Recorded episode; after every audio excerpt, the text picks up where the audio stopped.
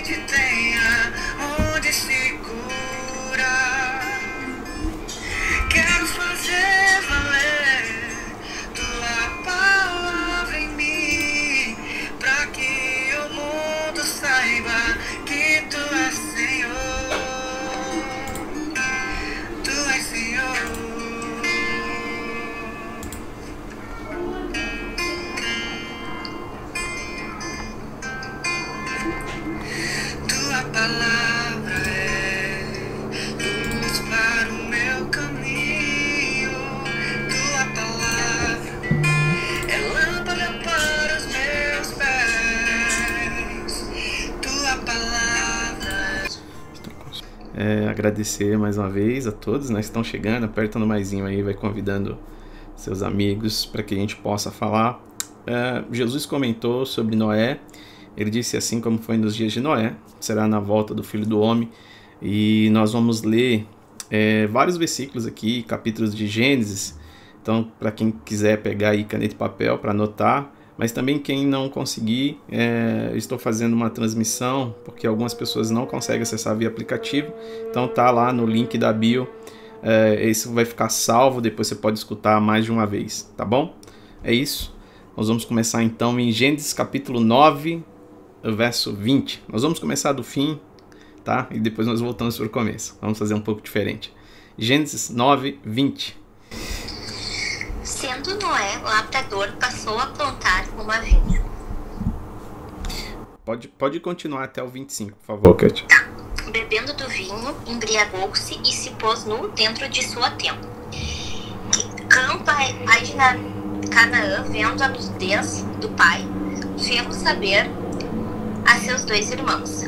Então, Sem e Jafé tomaram uma capa, puseram, puseram Siná sobre os próprios ombros de ambos, e andando de costas, rostos desviados, cobriram a nudez do pai sem que a visse.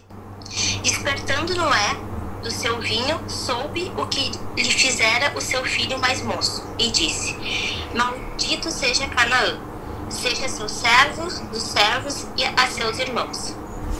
Aqui a gente já tem alguns, alguns assuntos aí que vamos falar, discorrer um pouquinho sobre eles, tá? Mas uh, o que nós vemos aqui é que Noé ele terminou o dilúvio, ele sai para fora, ele planta uma vinha e aquilo que era benção, é, foi até o título que eu coloquei, será que pode? Veja que ele tinha uma vinha, um presente de Deus para ele, uma vinha, e ele bebeu até se embriagar, se ficou é, dentro da sua tenda e Cã, o seu filho, viu a nudez, né? E foi contar para dois irmãos. Se você quiser grifar esses dois irmãos aí, depois a gente vai discorrer e você vai entender um pouquinho mais. E quando Noé ele acorda, ele vai lá, né? Ele se levanta da sua embriaguez, ele vai, fica sabendo o que aconteceu e amaldiçoou o seu próprio filho, né? Ele vai colocar como escravos o seu próprio filho, escravos de escravos. É, bom, aqui está um, um uma das questões que você vai entender lá em Mateus capítulo 1, né, quando Mateus ele vai fazer questão de puxar, Mateus era como alguém da Receita Federal, né? E a Receita Federal, qual que é o papel dela? É descobrir a origem, descobrir o produto e o destino. Ou seja, ele descobre a origem do dinheiro, o destino do dinheiro. É isso que a Polícia Federal acaba fazendo entre tantas as suas atividades. E Mateus ele fez isso. Ele queria saber a origem e o destino de Jesus, então ele começou a escrever a genealogia. Porém, como Noé, e aqui agora não é só Mateus, mas o Espírito Santo é que instruiu esses homens a escrever, como Noé amaldiçoou a terça parte da terra, vamos lembrar que Noé tem três filhos, ele amaldiçoa um, então é terça parte. Lembra, que alguém lembra é, o que aconteceu no céu, uma rebelião e caiu o quê? Caiu quantos? Terça parte, certo? Então aqui também Noé, ele acaba amaldiçoando a sua casa a terça parte da terra. Então, a linhagem de Jesus ela vem sobre Abraão. Por quê? Porque em ti serão benditas todas as famílias da terra. Deus está dizendo: Eu não venho de uma linhagem onde está maldita, mas eu venho de uma linhagem onde todos estão benditos. A bênção de Deus, porque ele recebeu uma bênção e tornou ela em maldição. Agora a gente vai ler em 1 Coríntios 11, 29. 1 Coríntios capítulo 11, verso 29 que diz assim: Porque, pois quem come e bebe sem discernir o corpo do Senhor, come e bebe para a sua própria condenação. Aqui o apóstolo Paulo está falando da igreja de Coríntios, uma igreja que tinha dons, uma igreja é, que movimentava nas ações, nos dons de Deus, mas ele foi nos instruir aqui algo que é muito importante. Ele está dizendo, sem discernir o corpo de Cristo. E eu só antes de começar, é, a gente já começou, né? Mas eu queria fazer aqui é, um ponto, um alerta sobre isso. Se a gente não discernir o corpo de Cristo, e ele não fala só de um sentido físico, mas ele fala também no sentido espiritual, ele está dizendo: olha, você come e bebe para sua própria condenação. Lembre-se que Noé ganhou uma bênção, da bênção ele bebeu dela, mas quando ele acordou, porque ele se embriagou com a bênção, ele acordou e amaldiçoou. Por quê? Porque o filho tinha visto seu corpo. O filho tinha visto o seu corpo nu e ele disse bem assim: Olha, os dois irmãos vai e cobre de costa, pega um manto e cobre eles de costa, mas esse daí é, que acordou e, e, foi contar para os irmãos não é amaldiçoou. Então isso é muito importante porque nós precisamos discernir o corpo do Senhor. Só para a gente continuar aqui, eu vou em Gênesis 5, tá? Aqui a gente está Gênesis 6, 7, 8 e 9, só para deixar uma uma parte aqui sobre isso, porque vai envolver também, tá? Gênesis 5, os 10 primeiros primogênitos estão lá em Gênesis 5, tá? Gênesis 5. Vai estar tá escrito quem? O primeiro é Adão, o segundo é Sete, o terceiro é Enos, depois Cainã, Malalael, Gered, Enoque. Agora grave esses três últimos: Matusalém, Lameque e Noé. Os três últimos: Matusalém, Lameque e Noé depois do arrebatamento, ou seja, qual que é o arrebatamento? O sétimo. O sétimo se chama Enoque. Deus descansa no sétimo dia, a igreja será arrebatada, e por isso Enoque foi arrebatado. Isso fala sobre um descanso, um arrebatamento. Deus tomou para si o sétimo primogênito. Falava sobre nós como igreja. Ali já era um anúncio daquilo que Deus estava fazendo naquele tempo e que ia fazer conosco. Agora, depois desse arrebatamento, aí a gente tem aqui o, o oitavo, Matusalém, um dos homens mais velhos da face da terra. É... E depois nós temos Lameque e Noé. Noé é o último, Noé é o décimo. Desses dez primogênitos, Noé é o último. Agora eu queria, para que a gente entender sobre o corpo de Cristo, eu, eu vou pedir um favor. Alguém pode ler em Gênesis 3, 2? Gênesis capítulo 3, verso 2. Tá sim, sim, sim, Hannah. Isso, por favor. Gênesis 3, versículo 2, é isso? Isso. A mulher respondeu: Podemos comer as frutas de qualquer árvore. Conseguiram me ouvir? Sim, sim. Obrigado, obrigado. Veja que o tempo inteiro, aqui, o contexto está envolvido um corpo, uma comida, um corpo e uma comida. É interessante isso, porque a gente vai ver a reunião que Deus estabeleceu. A reunião que Deus estabeleceu, ele diz: olha, é, Mateus, Mateus 18, 20 vai dizer o seguinte: Pois onde estiverem dois ou três reunidos em meu nome, eu estou ali no meio deles. O que, que Deus está dizendo? Toda reunião com o nome dele precisa ter no mínimo duas pessoas. Isso é importante a gente entender. As reuniões, ele está dizendo, onde estiveres reunidos em meu nome, no mínimo preciso que venha dois na minha presença. E muitas das vezes isso é entender e discernir o que é o corpo, porque o corpo é a igreja do Senhor. Então Deus, agora para fazer uma analogia aqui, Deus está nos ensinando o seguinte: Jean, você é membro. Você é membro, você não é corpo. Mas quando você está com outro, então a figura do corpo está estabelecida. Então, se tal corpo estabelecido se torna igreja, se é igreja, está dizendo, eu estou nessa reunião. Se, se a reunião é minha e a igreja, eu estou nessa reunião. Mas você fala, Jean, é, isso não, não, não basta, não é o suficiente eu e o Espírito Santo? Você é templo, o Espírito Santo faz morada em você. Só que você não é a igreja do Senhor. A igreja é o corpo reunido. Então veja que é, essa, essa questão da alimentação, o pão é nosso. Por que o pão é nosso? Porque não é só para você comer. Na reunião, o Pai é nosso, o pão é nosso. Inclusive os pecados é nosso, é no plural. Mas a glória é dele. Aí não, é singular. A glória é dele, a honra é dele, o louvor é dele, é singular. Mas quando se trata do pão, o pão nosso de cada dia, quando Deus te dá o pão, ele não está dizendo esse pão não é para você, porque quando você me pediu, você falou para nós. O pão nosso. Então divida o que eu estou te dando. Cadê o teu irmão? Por isso que as duas primeiras perguntas é onde está você e a segunda, cadê o teu irmão? Nós vamos ler, nós vamos ler. Aí você vai falar bem assim, Jean, eu vou até pegar aqui o versículo. Deixa eu digitar aqui. Enquanto isso, o Abner, se quiser falar alguma coisa, pastor Marcos, eu só vou pegar um versículo aqui. Ah, tem o pastor Osmar aqui também, bem, Cadine, brinco.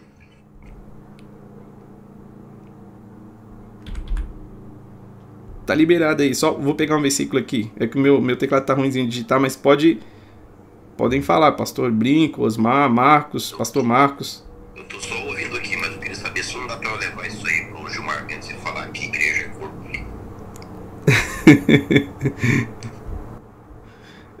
Vamos lá. Pode, só mais um minutinho. Pode falar, pastor Osmar. Então, não, só cumprimentar, aproveitar que tava em silêncio em pausa, cumprimentar todos vocês aí. A paz, excelente tarde de estudo bíblico para todos nós. Boa tarde, pastor Osmar. Lê, lê, por favor, Gênesis 5, 2 agora. Vamos ler Gênesis 5, 2? Gênesis 5, 2. Homem e mulher os criou e os abençoou e lhes chamou pelo nome de Adão no dia em que foram criados. Uau! Presta atenção nisso. Homem e mulher os criou e chamou de quê? Como que eles chamaram? De Adão. Tá bom. Então pega essa agora no teu espírito. Deus colocou o nome tanto em Adão como Eva, né? Que a gente vai ver como Adão e Eva, mas Eva só é recebido o nome depois da queda, que foi o Adão que deu esse nome a ela. Mas Deus chamou os dois de Adão porque é uma só carne. E aí, quando eles pecam, naquela reunião que Deus se apresenta e diz bem assim: ó, se dois ou três estiver reunido em meu nome, eu estarei. Sabe o que Deus estava dizendo? Na minha primeira reunião, após a queda, Jesus vem comigo. O Espírito Santo está comigo. Sabe por quê? Eu vou chamar os dois aqui, eu não vou chamar só Adão. Quando eu falo Adão, eu estou chamando os dois, porque eu dei o nome aos dois de Adão. Então Deus não estava só chamando o homem, Deus chamou o homem e a mulher, dizendo: cadê você, Adão? Ali Deus está chamando aos dois, porque é uma reunião dele. Pegou essa parte? Então vamos. Amém. Então vamos continuar. Nos cinco primeiros, nos dez primeiros nomes, Gênesis 5. Uh, em Gênesis 5 vai dizer o seguinte, ó.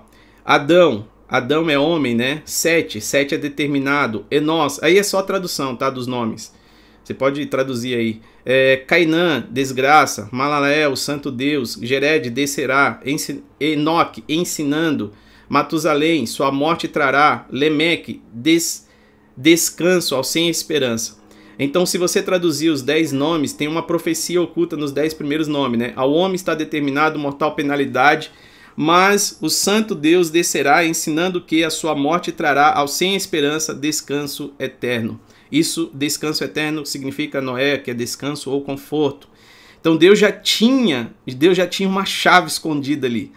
Por quê? Lembre-se o que é prioridade para Deus. O que é prioridade para Deus? É aquilo que Deus faz primeiro. Então, quando a gente ler a Bíblia, nós precisamos ver o que Deus fez primeiro. Quando ele disse buscai primeiro o meu reino, ele está nos ensinando para a gente se atentar ao que ele fez primeiro. Porque o que ele fez primeiro é prioridade para ele. Quem Deus fez primeiro? O espírito do homem ou o corpo do homem? O espírito do homem. Se Deus fez primeiro o espírito do homem e o corpo do homem depois, que é o templo, então significa que o templo não é mais importante, o seu templo não é mais importante para ele do que o espírito, porque sem templo, ou seja, sem templo aqui na terra, você é um espírito ilegal. Por isso, Deus estabeleceu um templo, que é o seu corpo, para que você fosse igreja. Lembre-se que no, no tabernáculo existia a congregação, e toda igreja ficava em volta ali. Que igreja? É o povo reunido, ficava em volta do tabernáculo.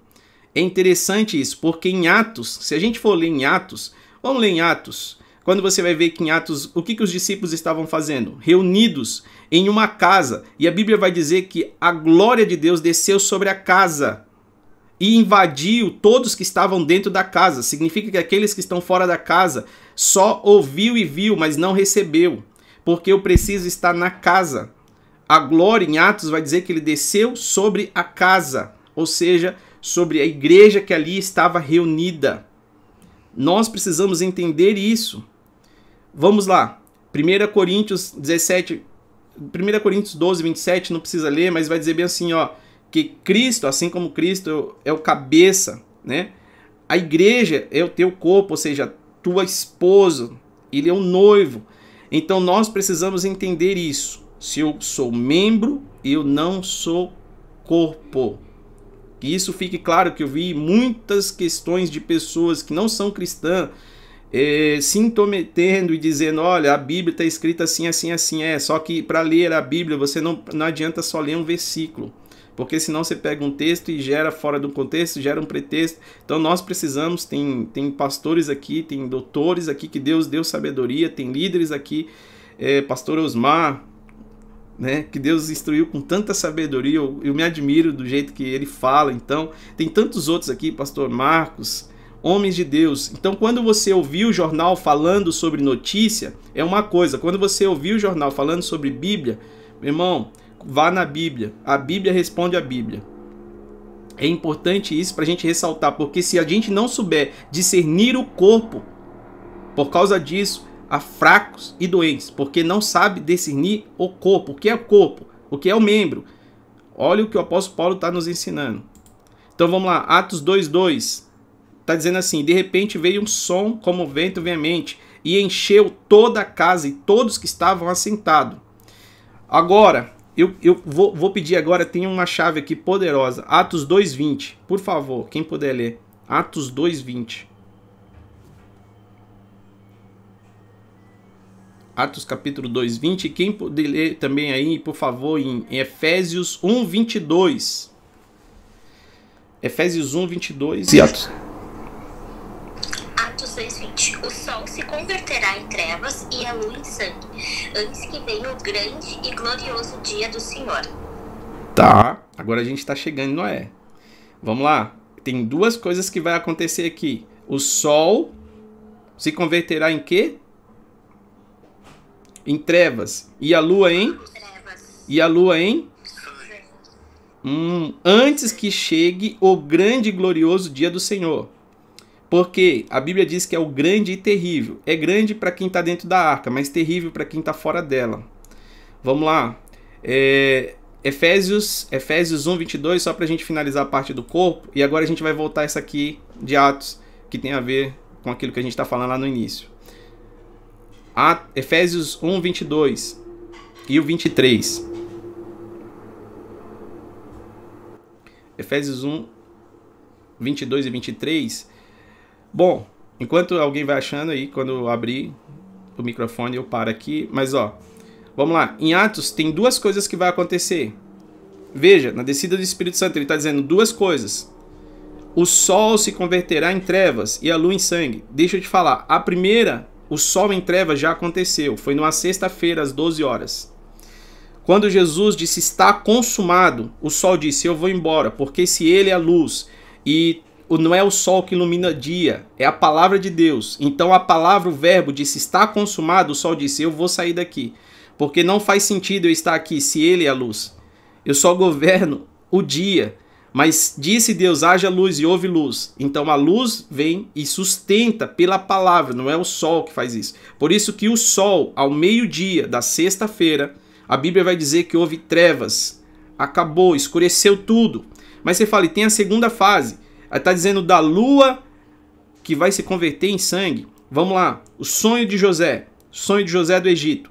Ele visualizou no seu sonho o pai como sol, a mãe como a lua e ele como a estrela. Então Deus está dizendo um plano familiar. O homem é o sol, a esposa, a lua. É interessante notar que a lua não tem luz própria. Toda luz da lua é do sol. É o sol que brilha o seu reflexo sobre a lua.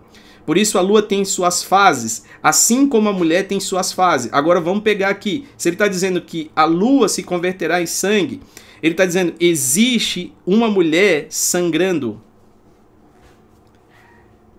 A figura da mulher na Bíblia, ela remete a, a uma igreja. Lembre-se de Jairo. Jairo é aquele que encontrou no meio do caminho uma mulher que sangra, antes de chegar na tua casa que tinha uma filha morrendo. Então Deus está dizendo: a primeira parte já aconteceu, a segunda está acontecendo. Porque o que é o sangramento de uma mulher? Lembre-se, a mulher ela tem um ciclo, assim como a lua. A lua tem a lua tem ciclos, certo? Os ciclos, a mulher tem o seu ciclo menstrual. E o que acontece quando a mulher está no seu ciclo? Sangue, sangue. Ele está dizendo, a lua se converterá em sangue. Por que, que a mulher, quando ela estava menstruada, ela não poderia se aproximar do sacerdote, não poderia ter o toque, porque Deus estava dizendo: o sangue é vida, e se a mulher sangrou e não gerou vida, ela não pode estar naquele ambiente. Porque o sangue significa vida. Agora, é interessante entender que quando a mulher para o seu ciclo menstrual é por um motivo. Qual que é esse motivo? Uma mulher no seu, na sua idade normal, o que acontece? Ela está grávida. Então toda vez que ela está gerando um filho, ela para de sangrar. Mas quando o filho nasce, vai haver novamente um romper de sangue e água, que significa um novo nascimento. Então, o ciclo é interrompido, o ciclo do sangue mensal é interrompido quando um filho está sendo gerado dentro do teu ventre. Jairo tinha uma menina morta dentro de casa, uma menina que estava morta, mas fora tinha uma mulher sangrando. Jesus interrompe o sangue daquela mulher que havia 12 anos, que era a mesma idade. A mulher começou a sangrar no dia em que a menina nasceu. Por isso estou falando sangue e nascimento. O dia que a menina nasce foi o dia que a mulher começa a sangrar, porque a menina também tinha 12 anos de idade. E naquele momento, Deus está dizendo: primeiro eu vou sangrar, eu vou estancar o sangue da rua, e depois eu vou curar quem está dentro de casa. Então eu creio que para esses dias também é algo profético que Deus está nos ensinando sobre o corpo que estava sangrando. Mas Deus está dizendo: olha, eu preciso colocar a fama que lá fora estava horrível, estava horrível, estava sangrando. O que estava acontecendo lá fora estava ruim. Só que eu vou tocar, porque eu tocarei do coração dos pais aos filhos. Eu começo pelos pais. Se os filhos estão desviados, é porque os pais em algum momento se desviou. Por isso, quando Noé amaldiçoou o teu filho, é porque ele já estava desviado. Noé se desviou primeiro, ele que se embriagou. E depois ele vai lá e amaldiçoou o teu filho. Por quê? Ele acreditou que o filho estava desviado. Esse é o nosso problema. A gente só olha para o filho desviado. Esquece que os pais desviaram primeiro. Até aqui, beleza? Ok, pastor? Amém. Amém. Então vamos lá. A lua, lembre-se, a lua não tem luz própria, certo? Por isso, se a lua não tem luz própria, o diabo ficou esperando o dia em que Adão se afastaria de Eva. Irmãos, pensa nisso ele o tempo inteiro esperou uma brecha de Adão. Porque se a lua não tem luz própria, a nutrição da esposa é o marido, porque ele é o sol.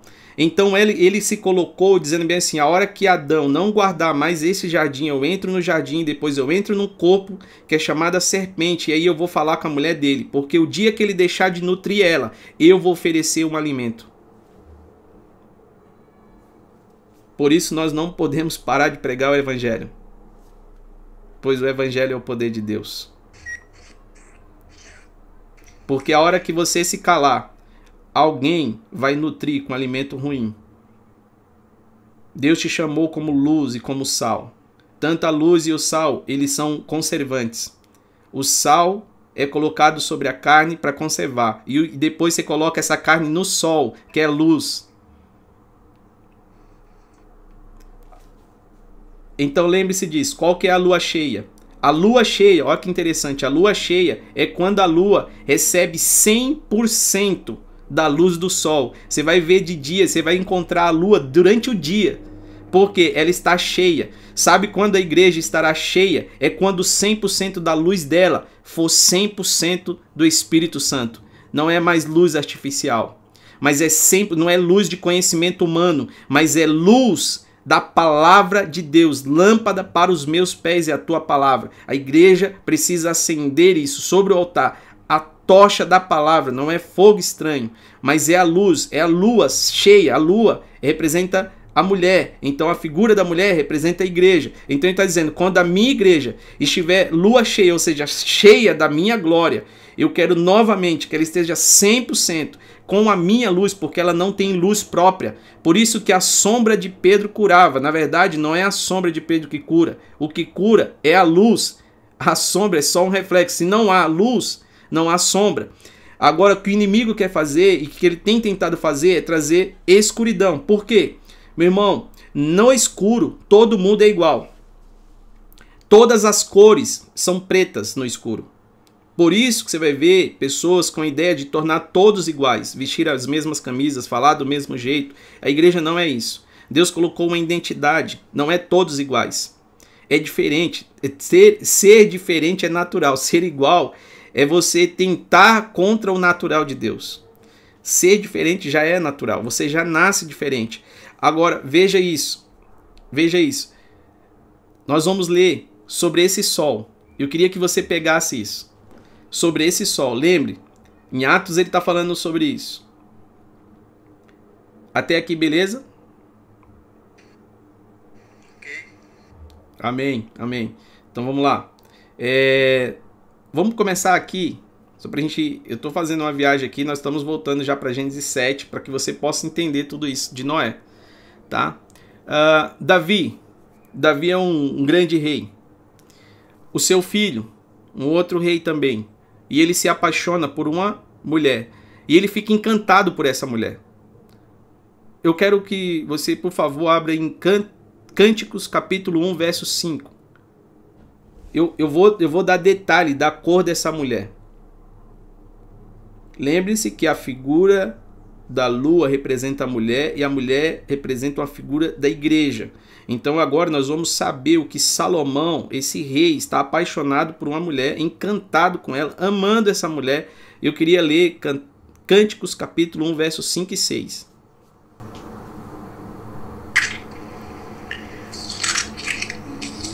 Cinco e seis. Tá? Tá, ok. Eu estou. Eu estou morena e formosa, ó filhas de Jerusalém. Grifa, grifa isso. Grifa essa parte aí. Eu, eu estou o quê? Eu estou morena e formosa. Tá, isso é uma cor. Vamos lá. Uhum. Ó filhas de Jerusalém, como as tendas de Quedar, como as cortinas de Salomão. Não olheis para o eu estar morena, porque o sol me queimou. Os filhos de minha mãe se indignaram contra mim e me puseram por guarda de vinhas. A vinha, porém, me pertence, não a aguardei. Ah, segura aí, não é suavinha, calma. Olha o que essa mulher está dizendo. Essa mulher é igreja.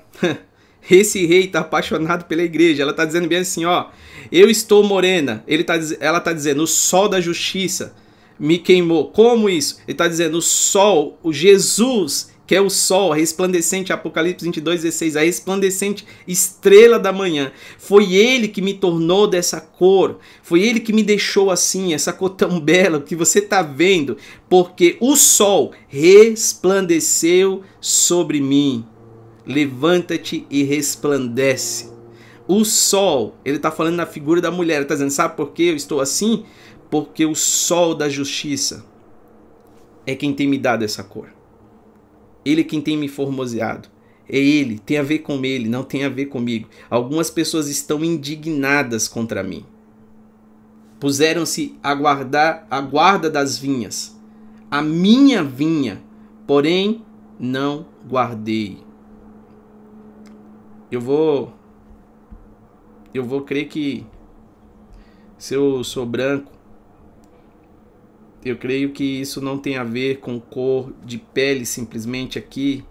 Tem pessoas que ainda se apegam ao passado, dizendo bem assim, olha, Jean, eu sei, a gente não pode negar, houve uma escravidão no passado, tanto de brancos como de negros, ou não sei se você chama de preto, não sei. É, que hoje tem uma, uma política né, da fala. Mas eu quero lembrar o seguinte, para o diabo, não importa a cor, se você é branco, se é preto, se é amarelo, se é vermelho. Ele entende que o escravo é aquele que peca. O escravo é aquele que peca. Por isso nós não somos escravos do pecado, pois Cristo nos redimiu. Nós não somos mais escravos do pecado. Ele não está nem aí, Cacô. Ele está dizendo: eu vou escravizar aquele que peca, porque o salário do pecado é a morte. Amém? Tá, agora a gente vai, vai falar aqui sobre essa, essa noiva. Ela tem uma identidade. Nós já falamos sobre a cor da pele dela. E a identidade tem a ver com a salvação, tá? Se você não descobrir a identidade, vai ficar difícil você entender o que é salvação. Por isso que o apóstolo Paulo disse: vocês não conseguem nem discernir o corpo. Como é que você, vocês estão ficando doentes? Vocês estão ficando doentes. Vamos lá. A construção da arca. Deus pediu para Noé construir essa arca com uma única palavra. Esse projeto envolveu toda a família. Deus não faz. Irmãos, o projeto de Deus, a base é uma família. Se a ba... Ah, e tem um detalhe: Deus tem um padrão de família. Nós vamos ler isso aqui agora. Gênesis 7, 9. Qual é o padrão de família para Deus? Deus não está disposto a salvar qualquer padrão que fuja disso, porque ele só salvou o que estava dentro desse padrão. Na arca é o exemplo disso. Não se engane. Gênesis 7, 9 e Gênesis 7, 10. Entraram para Noé na arca de dois em dois, macho e fêmea, como, de, como Deus lhe ordenara. O outro é o 11, né? É o 7 10. E, acon... E aconteceu que depois de sete dias vieram sobre a terra as águas do dilúvio. Então aqui Deus está dizendo o seguinte: entraram de dois em dois, pares. Como eram esses pares? Macho e fêmea. Como Deus ordenara a Noé. Existe uma ordem de Deus para um padrão que ele estabeleceu. E ele está dizendo: Eu tenho compromisso em salvar aquilo que eu ordenei. Eu tenho compromisso em salvar, ou seja, Deus só tem compromisso com a palavra dele. Deus não tem compromisso nem com a minha palavra. Por isso que ele diz: Passo os céus e a terra, mas as minhas palavras não hão de passar. Deus está dizendo: Eu estabeleci um padrão. Se você não entra no padrão, não entra na arca. Nós precisamos voltar a olhar para o princípio. Qual é o padrão do princípio? Não adianta. Não adianta tentar criar um novo padrão. Até você pode criar é, e tornar é, legal aquilo que era ilegal, mas vai continuar sendo imoral. E na arca não pode entrar o que é imoral. Deus está dizendo: pode até ser legal, mas ainda continua sendo imoral. Eu vou estabelecer o meu padrão moral. É assim, macho e fêmea. Esse é o padrão que Deus estabeleceu. Agora, lembre-se disso. A arca tem três andares. Isso fala sobre três fases. No Antigo Testamento, nós vemos muita figura do Deus Pai. Nós vemos a figura de Deus. No meio da Bíblia, mais ou menos, aproximadamente, não é exatamente o meio, você vai ver a figura de Jesus como filho. E lá adiante, quando Jesus sobe ao céu, você vai ver a figura do Espírito Santo. Ou seja, o Espírito Santo está no último andar, a terceira fase, e é o que nós estamos vivendo nesses dias. É uma ação do Espírito Santo sobre os nossos dias. E o interessante é que Deus estabeleceu uma porta, uma porta, ali representa a arca representa a igreja, a porta representa Jesus, são representações que a gente pode conjecturar aqui. E, e o três andar fala sobre três fases, mas ele está dizendo, Noé, na janela, a porta sou eu que fecho, mas a janela é você que abre e fecha. E veja, e se existir um lockdown, não é de uma quarentena, é porque eu quero te levar para um próximo nível. Toda quarentena na Bíblia significava um novo nível. Deus estava dizendo: Eu estou mudando o ciclo, eu estou fazendo algo novo. Por isso eu chamei vocês para uma quarentena, porque a quarentena vai te dar acesso ao que você nunca tinha antes. A quarentena ela vai te levar a um novo nível, não é mais o mesmo nível. Não é quando a arca para, ela para em cima dos montes, porque Deus estava dizendo: Eu subi o nível, não é? Eu subi o nível. E nesses dias também, o que estamos vivendo, são dias de quarentena. Deus está dizendo: se prepare. Se prepare porque eu estou subindo o nível. Sabe o que é interessante? Quantas pessoas tinha dentro da arca? Oito. Oito pessoas. E aí, Jean, o que, que isso tem a ver? Isso tem a ver com identidade. Oito pessoas tem a ver com identidade. E identidade tem a ver com salvação. Vamos lá? Para que a gente possa entender. É... Lembra que o filho precisava ser circuncidado? Lembra que ao oitavo dia precisava ter. Eu vou, não, não gosto dessa palavra muito de ritual tal, mas Deus estabeleceu um padrão para estabelecer ali a identidade daqueles que servem e aqueles que não servem. E tinha a ver com o número 8. São oito pessoas que estão dentro da arca. Oito pessoas. Agora, sabe o que é interessante? É que quando Davi ele vai é, diante diante de um, de um exército que estava, pega isso no seu espírito, esse exército, Deus estabeleceu dois grandes gigantes na terra. O primeiro, Sansão, que é o gigante do Deus. Só que esse gigante ele está operando no tempo de juízo. Então o gigante de Deus operou no tempo de juízo. Quando chegou um reinado, que agora nós temos o reinado de Davi, o reinado de Saul, levantou um gigante do inimigo. Deus está dizendo o seguinte: quando você acessa o meu reinado, vai se levantar um outro reinado contra você. Porque eles descobriram quem é você. Por isso que eu te levei para uma quarentena. Lembra de Jesus? Quando o céu se abre e diz bem assim: ó, esse é o meu filho amado, naquele momento, Jesus vai passar por 40 dias no deserto. Era um novo nível, era uma nova fase. Dali para frente, nada mais seria o mesmo. Sobre a vida dele e sobre o príncipe que tinha se levantado contra ele. Inclusive, ele vai tentar lá após os 40 dias. Ele vai tentar ali durante os 40 dias. E agora, veja que Israel está sendo ameaçado por 40 dias. Olha que interessante. Golias está ameaçando um exército por 40 dias. Quarentena. Mas aí, Davi sai do campo, vai alimentar os irmãos e Davi joga na cara a identidade dele. Quem tem a identidade em Cristo, irmão, sabe qual que é a identidade do outro. Porque ele diz bem assim: esse cara, lembra do 8 que estava na arca de Noé? Ele disse: esse cara é incircunciso, ele não tem a identidade de Cristo ele é um incircunciso, já era, ele vai perder, não tem como ele ganhar. Então, aquele gigante tentou fazer a divisão do corpo. Sabe o que o gigante fez? Vocês são um exército, eu não consigo vencer. Israel é invencível como exército. Então eu vou fazer diferente. Eu vou separar vocês. Eu quero que venha um único membro e lute contra mim. Eu não quero todo o corpo contra mim. Eu quero só um membro. E por 40 dias ele ficou ameaçando assim. Parece que essa história está se repetindo. Por 40 dias ele começou a ameaçar. Isso fala de identidade. Agora vamos ver. Quando Davi desafia esse Golias, ele traz para o coletivo, ele diz bem assim: ó, você vem a mim, mas você não sabe quem você está desafiando. Você está desafiando o exército do Deus vivo. E quando Davi se propõe a lutar, alguém quer saber qual é a identidade de Davi. Porque 8 fala sobre identidade, fala sobre salvação. Então o rei Saul, 1 Samuel 17:55, diz assim: "De quem é o filho? De quem é filho esse moço?" Sabe o que Saul queria saber? Quem era o pai dele? Quem é o pai desse menino? Quem é o pai dele? quem é o pai desse jovem. Ele queria saber qual era a identidade, paternidade. Ele diz: quem é o pai desse cara que desafia?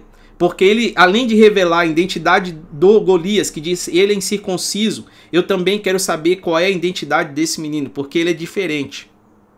Ele é diferente. Ele foi escondido na quarentena para um dia de glória. Deus está te escondendo, irmãos, para um dia de glória. Deus está guardando a tua casa para um dia de glória. Creia nisso. Creia nisso. Esses dias você não está andando escondido, você está andando guardado. Você está andando guardado. Deus disse: chegou a hora, Davi. Identidade revelada. Já era. Não só o gigante vai saber quem é você, mas os reis desse mundo saberão e vão perguntar de quem é esse menino. Aleluias. Aleluias. Aleluias. Glória a Deus. Deus tem te guardado, Deus tem guardado. Sabe por quê? 40. 40, irmãos. É uma nova fase. Vamos ler em Gênesis 7, 17. Gênesis 7, 17, Atos 1, 3. Só para você entender isso. Ainda sobre Noé. Pastor Jean? Oi, pode falar, pastor. Fique à vontade, os pastores aí, os líderes, os irmãos aqui. Não,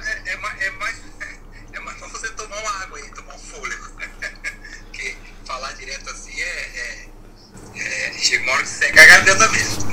E o estudo tá excelente, excelente. Eu tô no carro aqui, tô andando, dirigindo. Mas quando você falou da, de Deus guardando os 40, os 40 dias e falou do número 40 de Noé, é, eu, eu aqui na hora veio uma reflexão para mim é, em relação a essas tempestades que vêm, né? No caso de Noé, Deus prenunciou para ele uma tempestade possibilitou é, sair ileso da tempestade a partir da obediência. Né? Então, é, o cristão ele tem as armas que Deus já colocou nas mãos e, e basta a obediência. E aí, quando vem a tempestade, você já tem um preparo a partir da obediência. Agora, imagine se Noé não tivesse obedecido. Como, é que, seria para ele para a família dele? Então, a partir da obediência, ele pôde passar por cima dos problemas, por cima das águas, protegido na arca, porque obedeceu a Deus. É, no caso de Jonas, já foi diferente. Jonas atraiu para ele uma tempestade a partir da desobediência. Foi o oposto. E aí, a partir da desobediência de Jonas, vem aquela tempestade, e era para ir para Nínive, foi para Tarsis, vocês conhecem a história. É, no caso, no caso da tempestade no Mar da Galileia, que são pelo menos duas, mas a primeira, aí neste caso, é, a tempestade veio e nas, nos três casos de tempestade é, de Noé, é, de Jonas e naquela tempestade que os discípulos estão atravessando, as três tempestades, eu vejo algo pedagógico da parte de Deus para o ser humano. No caso da, do Mar da Galileia, é uma tempestade pedagógica para que os discípulos exercessem aquilo que haviam acabado de aprender na praia sobre fé. Lembre-se que Jesus estava ensinando sobre a semente, sobre o grão de mostarda, estava falando sobre fé. Jesus coloca eles no barco e fala: Vamos para, para a aula prática, vamos atravessar para o outro lado. E Jesus dorme, aquele sono pedagógico, e eles não exercem o que acabaram de aprender na praia. E aí eles pedem socorro para Jesus, e Jesus, que é amoroso, que é o socorro presente na hora da angústia, vai lá e acalma a tempestade. Então, na minha concepção, no caso de Noé, no caso de, de Jonas, no caso de, dos discípulos atravessando o Mar da Galileia, nos três casos, as tempestades foram pedagógicas para crescimento do ser humano e não para sua destruição, para todos aqueles que obedecem. A chave tá aí. Obediência. Posso só fazer um comentário? Sim, sim, pastor, fica à vontade. Do apóstolo Paulo ainda, quando nós fomos levados a uma tempestade por Aleluia. Colocar isso aí também. Aleluia. Que benção, que benção. Fica à vontade aí, viu? Ah, esse é um pão que o Senhor está colocando na mesa. E eu sempre falo isso, meu irmão. Não, Deus não deu tudo para uma pessoa, porque o pão é nosso. Ele está dividindo o pão e colocou sobre cada um. Eu falo que o apóstolo Paulo foi muito feliz por ser o último, porque ele modelou aprendendo com Pedro, com João, com vários dos discípulos, andando com eles, com Lucas, escrevendo ali, Lucas que escreve Atos, né? Quantas coisas, meu Deus. Então, muito obrigado mesmo pela presença de todos vocês aqui. Eu tenho aprendido muito. E eu creio que nesses dias de quarentena, assim como ali em Davi e Noé, Noé ele precisa passar 40 dias, né? Gênesis, não sei se a gente já leu, mas lê Gênesis 7, 17 e Atos 1, 3. É, existe uma, eu percebo que existe no, no período de quarentena uma tentativa de divisão. Veja que Golias ele sempre dizia: Não, me manda um. Ficou 40 dias, me manda um. Ele queria dividir. E com isso ele colocou medo, instalou medo. um exército invencível agora está com medo. Por quê? Porque havia uma divisão. E quem colocou a divisão? Não foi os de dentro, foi o de fora. Dizendo: Me manda um, me manda um.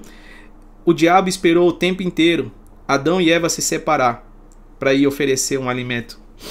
Agora, veja, em Atos, Atos 1:3, Atos 1:3 e Gênesis 7 17. Se alguém puder ler. A este também, depois de, depois de ter padecido, se apresentou vivo, com muitas provas aparecendo-lhes durante a quarentena, 40 dias, e falando das coisas concernentes ao reino de Deus. Olha o que Jesus estava fazendo depois da ressurreição, caminhando 40 dias e falando sobre reino. Lembre-se que na época dos reis houve essa questão do Golias se levantar, porque ele estava dizendo o seguinte: já era. Quem está se levantando aí é um menino que Deus escondeu. Deus guardou esse menino, é o rei Davi. Então, meu querido, Deus guardou. A quarentena, ela serve como algo pedagógico para gente, para que você aprenda que não vai ser na força do braço, mas vai ser na obediência, na obediência. E assim como Davi, Noé, que nós estamos comentando aqui de Gênesis é, 7, 8 e 9, obediência. Noé foi obediente e ele não recebeu várias profecias, não, foi uma palavra. Deus deu uma instrução e ele seguiu aquilo. Muitas vezes Deus já falou com a gente, a gente está esperando vir outro profeta, outro profeta, outro profeta, outro profeta. Está pedindo várias profecias, está pedindo várias confirmação. Deus falou uma única vez, ele acreditou naquilo e foi obediente. Não só acreditou, como foi obediente. Agora, veja, Jesus caminha 40 dias. Eu já falei isso, acho que em outra, em outra aula. Eu vou resumir bem rápido aqui em um minuto, porque eu não quero me estender. Mas é o seguinte: Jesus caminha 40 dias, porque está estabelecido um novo ciclo. Mas ele disse para os discípulos ficar em Jerusalém. Quantos dias vocês vão ficar lá? Cinco, dez dias. Porque isso fala sobre cumprimento de toda a lei em Jesus. Jesus está dizendo: Eu já passei o deserto, meu amigo. É 40 anos, eu já passei, mas agora vocês fiquem ali em Jerusalém. Sabe por quê? Porque agora um reino está estabelecido sobre vocês. Mas, espera um pouquinho. Vocês ainda são um corpo, mas não têm o espírito. E todo corpo sem o espírito, ele estava dizendo: Eu vou fazer como nós fizemos no Éden. Nós primeiros criamos, colocamos um corpo e depois nós colocamos o espírito sobre ele. O espírito já estava pronto. O espírito já estava pronto. Por isso que o próprio Pedro vai dizer: O espírito está pronto, mas a carne está fraca. Ele está dizendo: Olha, a minha luta agora é só acessar no espírito aquilo que o meu espírito já recebeu, porque ele já me abençoou com toda a sorte de bênção. Quem luta contra isso? Quem milita contra isso? A minha carne. Por quê? Porque o vinho tem me embriagado. Deus tem dado dois vinhos, irmãos. Está estabelecido os dois vinhos sobre a terra. Tem uns que estão tomando vinho que se embriaga, mas o outro vinho também é para se embriagar. Lembre de Jeremias. Sou como um bêbado, vencido pelo vinho por causa das tuas santas palavras. Esse é o hino que Deus deu ao nosso pastor. E é, é muito interessante isso, porque ele está dizendo o seguinte: ó, não não vos embriagueis com vinho em que há contenda. Por que, que ele diz com vinho que há contenda? Porque tem dois tipos de vinho ali. Ele está dizendo, eu estou te dando uma ordem. Não. Se embriaguei com vinho que está contenda. Aí tem pessoas que dizem assim, ah, mas está ótimo, eu não me embriago com vinho da contenda. E Deus está dizendo, e a segunda ordem? Você está assim, tá se enchendo? Porque não vos embriagueis, são duas ordens, com vinho da contenda, mas, segunda ordem, enchei-vos, esse aí se enche, meu amigo, enchei-vos do Espírito. Então ele disse, ficar em Jerusalém 10 dias, para que se complete 50 dias. Porque isso tinha a ver, aquilo que eu falei lá atrás, depois você consulta lá nos outros, é, nas outras é, lives que a gente fez aqui, do 7 dias, Deus descansou no sétimo dia e a terra precisa descansar sete anos. E depois o ano do jubileu era 7 vezes 7, 49, 50, completo 50. Por isso que vem Pentecoste, que vem da palavra 5, que é penta, e coste vem de colheita. Então ele está dizendo: se prepare para a grande colheita, mas vocês precisam ficar lá, porque o ano do jubileu é o ano da restituição. Eu vou restaurar tudo que foi perdido, tudo que foi tomado, tudo que foi tirado mas vocês vão ter que esperar esse período. Por isso que ele andou 40 dias ainda na terra, anunciando e pregando as coisas do reino. Agora, lembra do que eu falei sobre oito, identidade, oito pessoas na arca? Eu queria tocar nesse assunto aqui pra gente ir um pouquinho mais fundo. Identidade, tinha oito pessoas na arca, certo? Quando Jesus nasceu, como é que, o que está escrito na sua identidade, Abner? Está escrito como o seu nome lá? Não sei se o Abner tá por aí. Cadine, brinco. O que que tá escrito na... na... Oi. Ah, ô, ô Cadine, na sua identidade tá escrito seu nome? Tá escrito meu nome. E o nome do seu pai, né? O nome da minha mãe. Isso. Olha que interessante. Olha que interessante isso. Identidade revela o nome, né? O nome está na identidade. Então, quando, quando Jesus nasceu, quando Jesus nasceu, sabe o que aconteceu? Ele disse para Adão, lá do Éden, dizendo bem assim: Adão, você vai dominar sobre os animais. Só que deixa eu te dar um mistério aqui, Adão. Para que você tenha autoridade sobre eles, você vai precisar nomear eles. Porque tudo que você coloca o nome, você tem autoridade, Adão. Então você vai dar o nome para o leão, você vai dar o nome para a galinha, você vai dar o nome para o elefante. Eles até existem, mas se você não der o nome, eles não são ainda.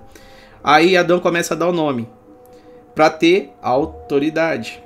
Quando Jesus nasceu, um anjo chega a Maria e diz bem assim: Ó, deixa eu te falar uma coisa. Faz seis meses que Isabel tá grávida. Seis fala sobre o número do homem. Aí ele tá dizendo, mas a partir de agora, três meses. Ó, a diferença do nascimento, de, a, a, o nascimento normal, um parto normal, são nove meses, a gestação, certo? Então ele está dizendo o seguinte: ó, faz seis meses, falta três meses para o João nascer, porque três tem a ver comigo, seis tem a ver com o homem. É o meu ciclo completo. Então agora eu vou anunciar: você fica grávida agora, faltando três meses para o João nascer. Só que um detalhe é: assim como nós demos o nome ao João, eu vou te revelar o nome desse menino, não são vocês pais que vão dar. Por quê? Porque a autoridade não vem de vocês. Quem dá o nome é os céus, então a autoridade dele está sobre os céus. Coloca o nome dele de Jesus. Então, a mãe, a mãe Maria, a Bíblia diz que ela guardava em seu coração. Guardava em seu coração. Vamos ler, vamos ler Lucas 1, para a gente não ficar só nas minhas palavras. Lucas 1, 35. Lucas 1,35. Aí você tá falando, mas Jean, e a identidade? O anjo falou para ela que ela ia, ela ia colocar o nome de Jesus. Agora, quantas pessoas tinha na arca? Oito. Sabe quantos dias que Maria levou para colocar o nome de Jesus depois que ele nasceu? Oito dias. Porque identidade que traz salvação. Quando deu oito dias que o menino havia nascido, ela disse: Esse menino se chama Jesus. Quando ela revela identidade, na hora, Simeão levante e diz: Os meus olhos já viram a salvação, porque a identidade traz salvação. Quando eu descubro quem ele é, ele vai revelar quem eu sou. E quando eu descubro que eu sou filho, eu entendo a paternidade de quem é esse menino. Esse menino é lá da casa de Jessé. Ele é o Davi. Quem pode ler aí Lucas capítulo 1, 35? É 1, 35 até o 37.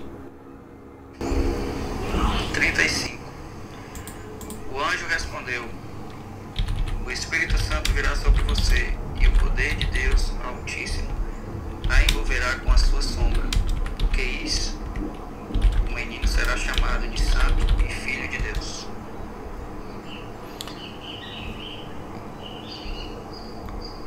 Glória a Deus. Terminou? Terminou? É até aí? Cê- Até o, 30, até o 37.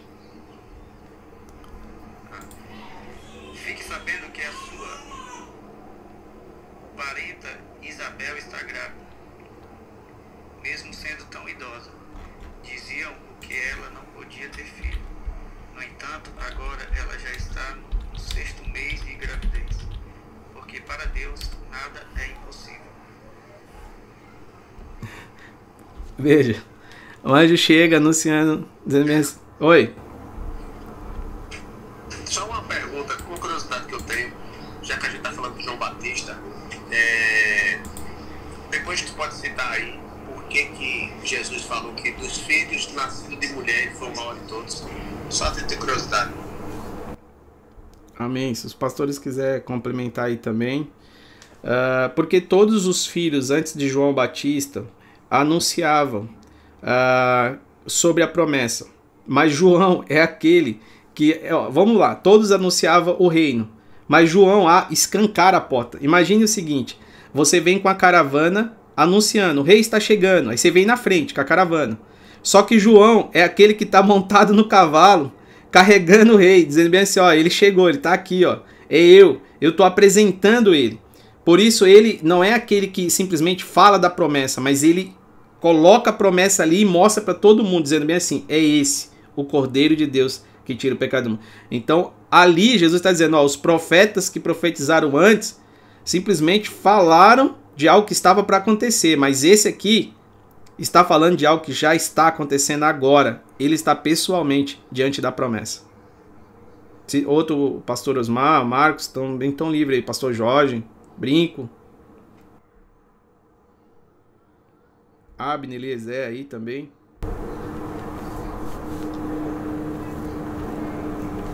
Também em relação à pergunta do Cadinho, eu estou ouvindo mais hoje aqui para aprender. E ah, já anotando muita coisa. Hoje é, hoje é o nosso culto aqui na Califórnia.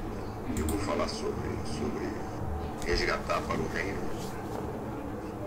Muita coisa voltada aqui. Mas em relação à dúvida do Cadinho, interessante que os outros funcionam como uma espécie de engenheiros apontando o caminho, mas João é o próprio arquiteto, né? ele constrói o caminho, mostra o caminho. Então ele traz é, literalmente a possibilidade de a gente não somente enxergar o que seria o caminho, mas de passarmos por ele, de vivenciarmos o próprio caminho que é Cristo. Então João ele é, ele se torna um homem entre aspas especial por ele ser, vamos dizer assim, a ponte, né? Quem indica, aquele que vai A ponte para apresentar, né, Brinco? é, apresentar. exa- exatamente. Então, por isso que ele, quando, quando diz que se torna o maior, né, nascido de mulher, não por ele, mas por aquele que ele havia de apresentar. Maravilha, maravilha. Lucas 2, olha, olha isso aqui. Lembra que Davi identificou que havia diante dele um incircunciso? Ele revelou a identidade. Agora vamos ler Lucas 2, 21. Arca de Noé, identidade. Oito pessoas. Agora vamos ler Lucas 2, 21. Oito pessoas na arca. Vamos ler. O que está escrito? Lucas 2, 21. Porque ele vive, posso crer no amanhã. Porque ele vive. Alguém achou? Mas eu bem sei, eu sei. Completando-se os oito dias para a circuncisão do menino, foi-lhe posto o nome de Jesus, o qual lhe tinha sido dado pelo anjo antes de ele nascer. Uau, olha isso. Ai meu Deus. Oito dias completou. Ela teve que esperar oito dias Porque isso fala na arca, tá falando de uma identidade para salvação. Aí ela espera oito dias. Quando termina o oitavo dia, lembra do incircunciso, reinado caído, a mente caída do Golias? Só vai derrubar uma mente caída aquele que está com a mente de Cristo. Aí ele diz bem assim: ó, e completando os oito dias para o ritual da circuncisão do menino, foi-lhe dado o nome de Jesus, o qual havia sido ortogado pelo anjo antes dele nascer. Ou seja, não era Maria que estava dando o nome, sabe por quê? A autoridade estava sobre o pai. E quem é o pai? Os céus que revelou o nome, então é os céus que têm autoridade sobre esse menino. Agora, quando você. Aí trazendo isso para os nossos dias. Cadine é pai. Ele deu o um nome para o filho dele. Quem tem autoridade sobre o filho dele? O professor, eu ou Cadine? Amém. Você entendeu? Você deu o nome. então. É verdade. Tá certo. E isso, isso é muito sério, isso que está falando. Porque tem muito pai que está negligenciando a autoridade que foi constituída por Deus sobre seus filhos. E aí deixa isso na mão da escola, deixa isso na mão do, do avô, deixa isso na mão do vizinho, deixa isso na mão, por exemplo, às vezes de pessoas que não têm a menor condição. É o pai que tem que ter autoridade. Mateus, Mateus 5, olha isso aqui, Mateus 5. Quando Jesus vai atravessar, o pastor Osmar comentou agora sobre a tempestade, Jesus levando o discípulo. Lembra do, do homem de Gadara, aquele homem que estava endemoniado? Quando Jesus chegou, presta atenção nisso, pega aí no teu espírito. Quando Jesus chegou naquela região, havia um homem endemoniado. E o que, que ele fazia? O que, que ele fazia? Ele andava sobre túmulos, ferindo-se com pedras. E quando ele viu Jesus de longe, verso 6, clamando em grande voz, verso 7, e disse: O que tenho eu contigo? Olha o que ele vai dizer: Jesus, filho do Deus Altíssimo, conjuro-te por Deus que não me atormente. Aí perguntou Jesus: Peraí, já que você falou meu nome, eu vou perguntar o teu nome, sabe por quê? Eu tenho autoridade no meu nome. Mas para que as pessoas que lêem esse, esse versículo entendam, eu quero saber o teu nome. E aí, quando Jesus pergunta, ele diz bem assim: Nós somos muitos, somos legiões. Ele estava dizendo: Então eu vou ensinar para o Jean que o meu nome opera acima de todo o céu, de toda a terra e de todas as legiões, de todos os principados. Por que, que Jesus pergunta o nome? Porque ele foi quem falou o nome de Jesus. Porque a Bíblia vai dizer o seguinte: Maria guardava no seu coração tudo o que ela tinha ouvido. Deus não havia proclamado a ninguém, Deus não havia proclamado a ninguém que aquele menino era o seu filho a não ser algumas pessoas: Maria, Simeão, José e Ana.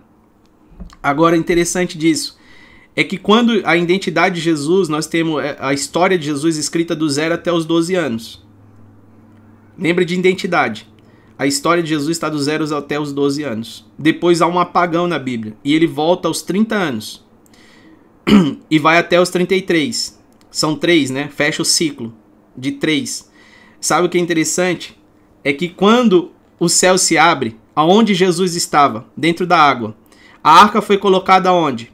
Na água. Então Deus está falando, aqui eu vou revelar a identidade. Quantas pessoas tinha na arca? Oito. Eu vou revelar a identidade do meu filho aqui agora, dentro da água. Esse é o meu filho amado, de quem eu me comprazo. Naquele momento, o inferno, a terra e o céu houve-se um decreto e uma proclamação, agora era notório para todo mundo. Por isso que Jesus foi levado para ser tentado agora como outro, não mais como homem qualquer, mas como filho de Deus. E aí ele é levado para uma quarentena também. Então há uma guerra espiritual ali acontecendo. Nós precisamos entender que a guerra veio depois de uma revelação. Por quê? Porque toda revelação vai te chamar para uma ação. O que Moisés viu teve que ter uma ação. Ele disse: Eu vejo uma, uma sassa. Quando ele disse eu vejo, eu vou ali, Deus disse: opa, tira a sandália. Porque agora que você teve uma ação, eu vou te levar para um outro nível. Você precisa entender: você está aqui há 40 anos. E agora você percebeu que tem um fogo queimando e não se consome. Quarentena. Quarentena. Ele estava ali há 40 anos. Agora o interessante aqui. Pode falar. Me permita fazer uma pergunta uh, sobre a idade de Cristo. Lá em Números, quando vai separar os exércitos das tribos, se pega homens a partir de 30 anos para que seja feito o censo do exército, correto? Essa idade de, de, de números tem a ver também na idade de Cristo, de Cristo começar o ministério aos 30, com a ideia do que foi ordenado por Deus em Deuteronômio a Moisés, a separação da idade dos homens para se alistar ou não? Tem, tem a ver com muitas coisas. Uma delas é o seguinte, por exemplo, eu falei sobre esse. Uh, o que, que a gente entende, tá? Não está escrito isso. Eu quero deixar claro, não está escrito, mas aqui são entendimentos que você vai fazer nas conexão. Jesus ele tem a sua vida revelada do zero até os 12 anos porque os pais é quem lança os filhos. Filho sem pai. Você já percebeu que na identidade do Brasil você pode ter o nome da mãe, mas você pode ficar sem o nome do pai? Isso é algo espiritual, sabia? Isso é algo espiritual. Você pode ficar sem, você pode ficar sem o nome do pai, mas você pode ter lá o nome da mãe. Por que isso? Porque paternidade revela destino paternidade identidade revela destino. Então Jesus, até os 12 anos, ele tinha a figura do pai, que não é biológico, José. Só que acredita-se que José morre aos 12 anos de idade. Por isso há um apagão. Mas novamente, aos 30, o céu se abre e diz: Esse é meu filho. Paternidade novamente sobre a vida dele. E agora ele está lançado novamente. Então, os pais é quem lança os filhos. Você já percebeu que o pastor Eliezer, não sei se, se o senhor tem filho. O pastor Brinco piscou. É, mano, só pra. Aí, aí, aí ficou forte o negócio, né? Eu preciso só falar algo aqui rapidinho. Na minha carteira de identidade tem o nome da minha mãe e no lugar do meu pai é não declarado. Eu. eu, eu olha eu isso aí, olha isso aí. Eu só tive o meu destino é, é, é restaurado novamente restabelecido quando me converti aos 33 anos de idade. Até os 33 anos de idade, isso é muito forte, né? Até os 33 anos de idade, até os meus 33 anos de idade, eu era um cara completamente é, é, é, desvirtuado e fora dos trilhos daquilo que seria o meu destino. E sem noção do que era pai, né? Sem Exatamente. noção do que era eu só consegui usar a potencialidade de Deus que havia dentro de mim depois que eu fui restabelecido. Agora, e só para fechar algo muito importante: se na sua identidade não tem, não tem um Pai declarado, no reino espiritual você já tem um Pai celestial que ele vai suprir totalmente a falta da paternidade biológica. Foi isso que aconteceu comigo. É, eu fui vendido, né? não vou contar meu testemunho aqui, mas uma outra ocasião.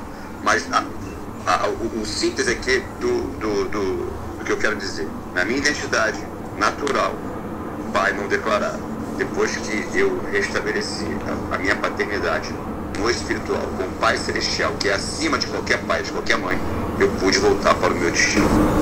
Glória a Deus, meu. Sua vida me arrebentou E, e sabe o que é interessante? Lembra que a arca tinha três andares? Isso é, é doideira, porque quando você vai ler o batismo de, de Jesus, ele conheceu a João em um dia, ele foi passando, João disse: Olha, é, é, é aquele cara ali. Aí no segundo dia, Jesus não foi batizado no primeiro dia. No segundo dia, Jesus foi batizado. E no terceiro dia, Jesus, os discípulos de João seguiu ele. Foram três fases ali. Primeiro, conheceu, foi batizado e depois seguido pelos seus discípulos, que eram os discípulos de João. O discípulo de João abandonou a igreja do João e disse: Eu estou com ele. Você falou para nós, você ensinou o tempo todo que aquele que o Espírito repousasse era para a gente seguir, então eu vou com ele. Os discípulos de João seguiram. João também era para ter seguido, né? Mas João quis continuar batizando, não entendeu que quando o caminho chega, você não continua falando do caminho, mas você segue o caminho, você entra nele era só para apresentar o caminho, depois você segue o caminho, porque se ele chegou, não faz mais sentido você continuar apresentando o que já está aqui. Ele, era para você seguir ele, João. Mas tudo bem, João foi preso, Aí, quando João foi preso, a Bíblia diz: iniciou o ministério de Jesus pregando. E a primeira pregação de Jesus foi assim: arrependei-vos, porque é chegado o reino. Era a pregação que o João tinha que parar, porque agora Jesus estava com essa pregação, né? Mas é só, só um adendo aqui sobre João. E o interessante é que. Tem alguma alusão dele perder a cabeça? Qual é a alusão que tem com o texto dele perder a cabeça e Jesus seguir com o ministério a partir disso? Bom, uh, por, por João não entender que o governo, cabeça é governo. João ele foi denunciar um governo, né? Porque ele denunciou um governo, ele foi preso. Mas ele precisava entender governo, cabeça, 12. 12 na Bíblia fala sobre governo também. Então você tem 12 anos, 12 meses, governo restabelecido. Aí ele não entendeu a cabeça. E aí ele não entendeu o seguinte: a cabeça chegou. Se a cabeça chegou, meu amigo, ele está moldando o corpo. Agora, o João precisava entender o seguinte: eu preciso entrar no corpo. Mas o João continuou como cabeça. Então ele foi preso, perde a cabeça, e mas antes dele perder a cabeça, é algo espiritual declarou ali, dizendo bem assim, ó, tua cabeça vale mais até que metade do reino. E aí ele vai perguntar, porque ele viu Jesus sendo batizado, o Espírito repousando, o céu se abrindo, ele vai perguntar para os seus discípulos, dizendo bem assim, ó, diga para ele se é ele mesmo, ou vou, vou ter que esperar outro. Há uma dúvida ali, né? Mas isso é para nos esclarecer o seguinte, sabe como que Jesus responde? Jesus responde não respondendo. Jesus responde dizendo bem assim, ó, diga para João, olha o que Jesus vai citar, isso aí para mim é a chave. Ele vai dizer bem assim, diga que os cegos estão vendo, que os, os surdos estão ouvindo. O que, que ele estava dizendo? João, fica tranquilo, você está perdendo a cabeça, mas a cabeça chegou. E você, João, está em mim. João, muito obrigado, porque não há profeta nascido de mulher maior. Só que agora a cabeça chegou. E todo nascido no espírito, o menor já é maior que João. O menor já é maior que João. Porque João é aquele que vai mostrar o novo nascimento. Mas ele está dizendo: todo que é nascido no espírito, o menor já é maior que João. Você tem noção do que Deus reservou para nós? Hebreus 11, 40. Porque algo maior Deus reservou para nós, irmãos. Todos os profetas que passaram, ele está dizendo, João, daqui para frente eu estou elevando o nível. É um novo nível. É um novo nível. Irmão, se a gente fizesse noção, se a gente fizesse noção e pegasse no espírito assim, meu Deus, meu Deus. Olha, sabe o que ele vai dizer? É, cadê, cadê, cadê, cadê, cadê? Bom, o ponto fraco de Noé. Eu queria colocar aqui um, o ponto fraco de Noé foi a questão da maldição Gênesis 9:1. Deus abençoou. Olha que doideira isso. Gênesis 9:1 diz assim: Deus abençoou Noé e seus filhos, dizendo: Sejam férteis, multiplique-se e encha toda a terra. Deus estava dizendo: Noé, a arca serviu para o dilúvio, pra, só para a quarentena. Então tem coisas que Deus está desabilitando na nossa vida nessa quarentena, viu? Deus está dizendo o seguinte, ó, você vai precisar soltar isso aqui, sabe por quê? Quando termina a quarentena, isso aqui não vai funcionar mais. Se prepare.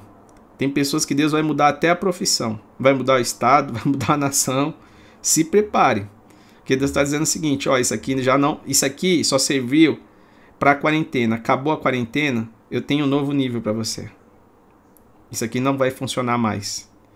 E aí eu vou pegar aqui Balaão. Nós vamos falar de Balaão. Tá? Para você ver o que é Balaão, Abraão e Noé. Para a gente terminar aqui. Veja o seguinte, a gente está terminando. Ó, ponto fraco. Então, o que aconteceu com Noé? Ele está dizendo o seguinte, no, Gênesis 9, 1. Depois, se alguém puder abrir aí em Gênesis 6, 10 e Gênesis 12, 3. Gênesis 9, 1, Gênesis 6, 10 e Gênesis 12, 3. Diz assim, ó. Ponto fraco, né? Deus chega a Noé e diz bem assim: Noé, eu, Deus, estou abençoando você e seus filhos. O que, que Noé fez? Noé amaldiçoou o filho. Meu irmão, o poder da palavra, hein? Você pode tornar coisas bênçãos em maldição. Como assim, Jean? Tem pessoas que estão tá usando a palavra de maneira errada e isso está virando uma maldição sobre a sua vida. cuidado, cuidado, não brinque com a palavra de Deus. Deus. Oi. é por conta dessa, de- dessa naturalidade nossa de gerar maldição em cima do que é bênção, que Deus vem e diz, né? Porque em cima de maldição eu gero bênçãos, né? Porque a gente acaba só, em, em tese, gerando muitas maldições, e aí Deus tem que vir e virar essa bola e, e gerar bênçãos em cima de maldição, né? Eu vou dar um exemplo disso que você acabou de dizer, viu, Eliezer? E pode ser que nessa audiência aqui tenha alguns pais e, por consequência, filhos né, que convivem com vocês. Toda vez que você olha para um filho, você faz que menino danado, esse menino aqui não presta, esse menino só faz bagunça, esse menino, meu Deus do céu. E esse tipo de atitude você está ministrando na vida do seu filho maldição. Quando você deveria apenas estar corrigindo o seu filho sem proferir palavras de maldição. Então, que isso possa estar sendo quebrado na- nessa relação que muitas vezes, que muitas vezes é mal construída por nós pais que não têm discernimento para poder estar é, proferindo palavras. Às vezes a gente tem um filho com algum problema, às vezes a gente tem um filho com algum distúrbio e às vezes até reclama da vida porque tem um filho assim. Ou às vezes o filho é, é um menino levado no sentido de ser brincalhão, de ser é, mais espontâneo, de ser mais. Por exemplo, eu tenho três filhos. A minha caçula, Rebeca, ela não para quieta. Ela é uma menina hiperativa. Mas a gente tem que saber lidar com isso. Enquanto eu tenho o Davi, que é super quieto. Basta olhar para ele e me obedece. Já a Rebeca não. Então, imagina se eu pego, começo a proferir palavras na vida de Rebeca do tipo assim, que eu não gosto de falar, né? Você já imagina o que eu estou pensando. É, é algo que a gente tem que ter muito cuidado para que a gente não transforme aquela bênção que Deus nos deu em maldição. Eu tenho TDAH, cara. Eu cresci ouvindo minha família falando que eu era endemoniado, que eu tinha um demônio, que eu era Pois é. que eu era satanás, e, que eu não ia dar em nada, que era, era caixão ou cadeia. E aí, aos 16 anos de idade, eu, eu tive um problema com a professora, acabei agredindo a professora na sala de aula, muito rebelde, fui levado para o departamento de polícia. E lá, a psicóloga, tive que fazer um acompanhamento psicológico lá no. no na, na, na, no. Eu esqueci o nome do negócio que no BA patrão da adolescência. E aí ela foi e falou, ó, deixa eu falar um negócio aqui. O seu problema não é só rebeldia, não, meu filho. Você tem que falar pros seus pais que você tem TDAH, você tem que começar a tomar alguma coisa pra te acalmar. Senão você vai ficar doido. E eu cresci a vida inteira achando que era realmente demônios, que eu era tentado. E aos 16 anos, por uma questão de, de envolver polícia, eu descobri que eu tinha TDAH, entendeu? São as verdades que são imputadas a nós e a gente acaba aceitando, porque quem está trazendo essas verdades são pessoas que a gente tem que confiar, que são os nossos pais. Mas a gente precisa ter discernimento. É por isso que eu sou muito zeloso em relação a essa questão com filhos, sabe? É, vou dar, desculpa, eu tô atrapalhando, mas eu senti do espírito de comentar isso aqui. É, às vezes você passa pelo seu filho e você nem diz que o ama. Ele já sabe que você o ama. Mas se você profere palavras de bênção todo o tempo, todo dia, que o ama, que ele é importante, abraça o teu filho, diz que ama teu filho. Isso vai construir uma fortaleza emocional no caráter dele, absurda. Eu sou a prova viva disso. Eu fui muito amado pela minha mãe. Então eu poderia ter me perdido na vida, porque minha história todo mundo já sabe, a maioria aqui. Mas eu não me perdi porque eu tive um amor muito grande da minha mãe. Então eu sabia daquele, daquele elo que eu tinha ali de amor. Então eu acho que esse é o segredo, sabe? A gente precisa ter esse zelo e esse cuidado. É, Jean tem Isaac. Isaac precisa escutar todo dia de Jean que ele ama Isaac. Não pode ficar dizendo uma vez na vida. Tem que ser algo, tem que ser algo rotineiro. Isso vai fortalecer Isaac no, no caráter dele. Tenha certeza disso. Ó, então, então a gente, só pra entrar aqui, a gente vê Noé que depois do dilúvio amaldiçoou a terça parte, né? Amaldiçoou seu filho, mas tem uma resposta. Lembra que na genealogia de Deus, o próprio filho, ele vai dizer bem assim, começa em Abraão, quando você lê lá em Mateus capítulo 1, ele estava dizendo o seguinte: em meu nome toda maldição já era, foi eliminada. Agora basta você tomar posse disso. Detalhe, vamos ler aqui só para a gente entender isso. Ó. Gênesis 12, Gênesis 12, 3 diz assim: Eu abençoarei quem te abençoar e amaldiçoarei quem te amaldiçoará. Em ti serão benditas todas as famílias da terra. Abraão. Aí Gênesis 22, 18 está dizendo: A tua descendência serão benditas todas as nações. Ele não está dizendo agora só família, não. Ele está dizendo: Eu estou alcançando as nações da terra. Porquanto, olha, olha o detalhe que Osmar citou: Porquanto obedeceste a minha voz. Agora, se Abraão é um símbolo da fé, então nós temos um símbolo de obediência. Agora eu queria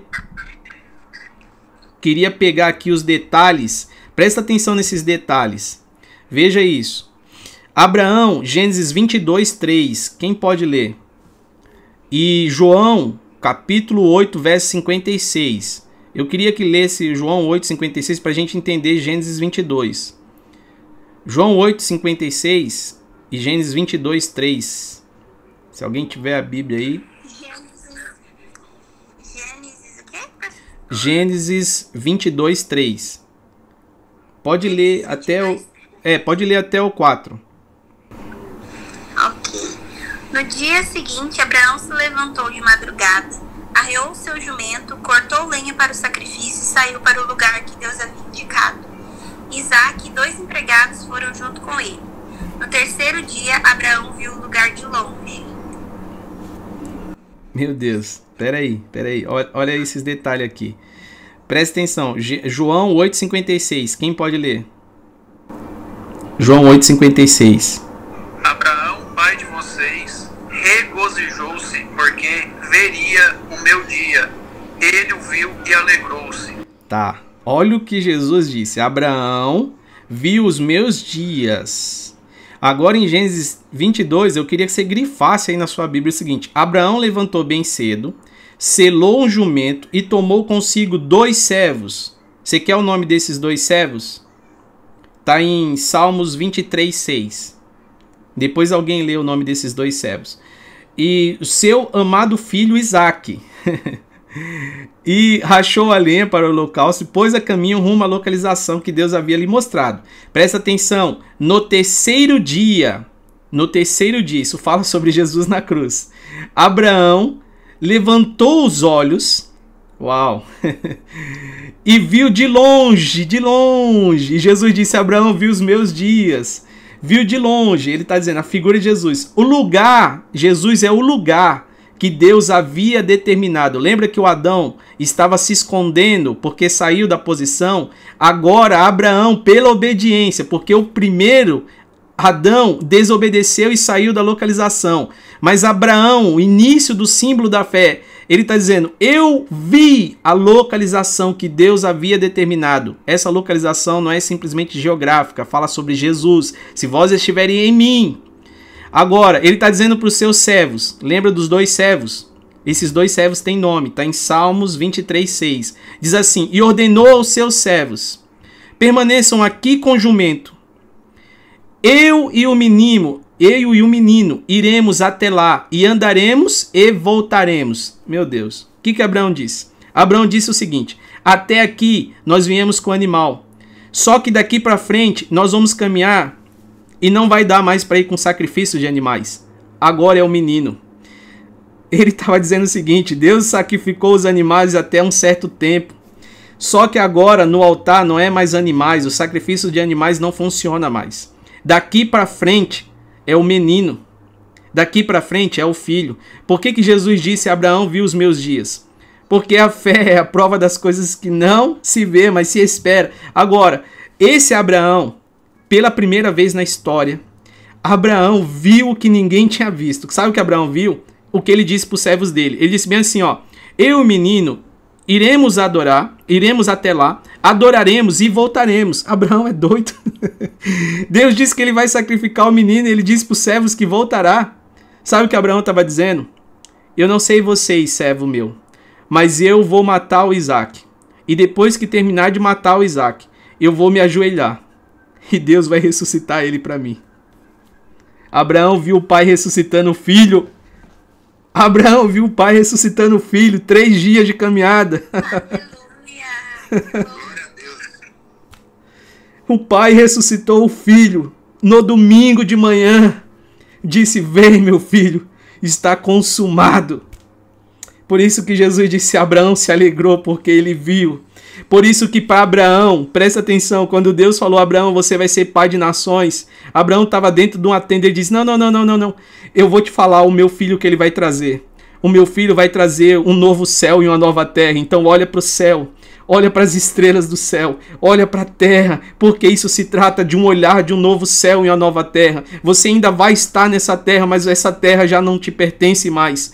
Há um novo de Deus sobre a tua vida, um novo chamado Jesus, e você já pode viver isso agora.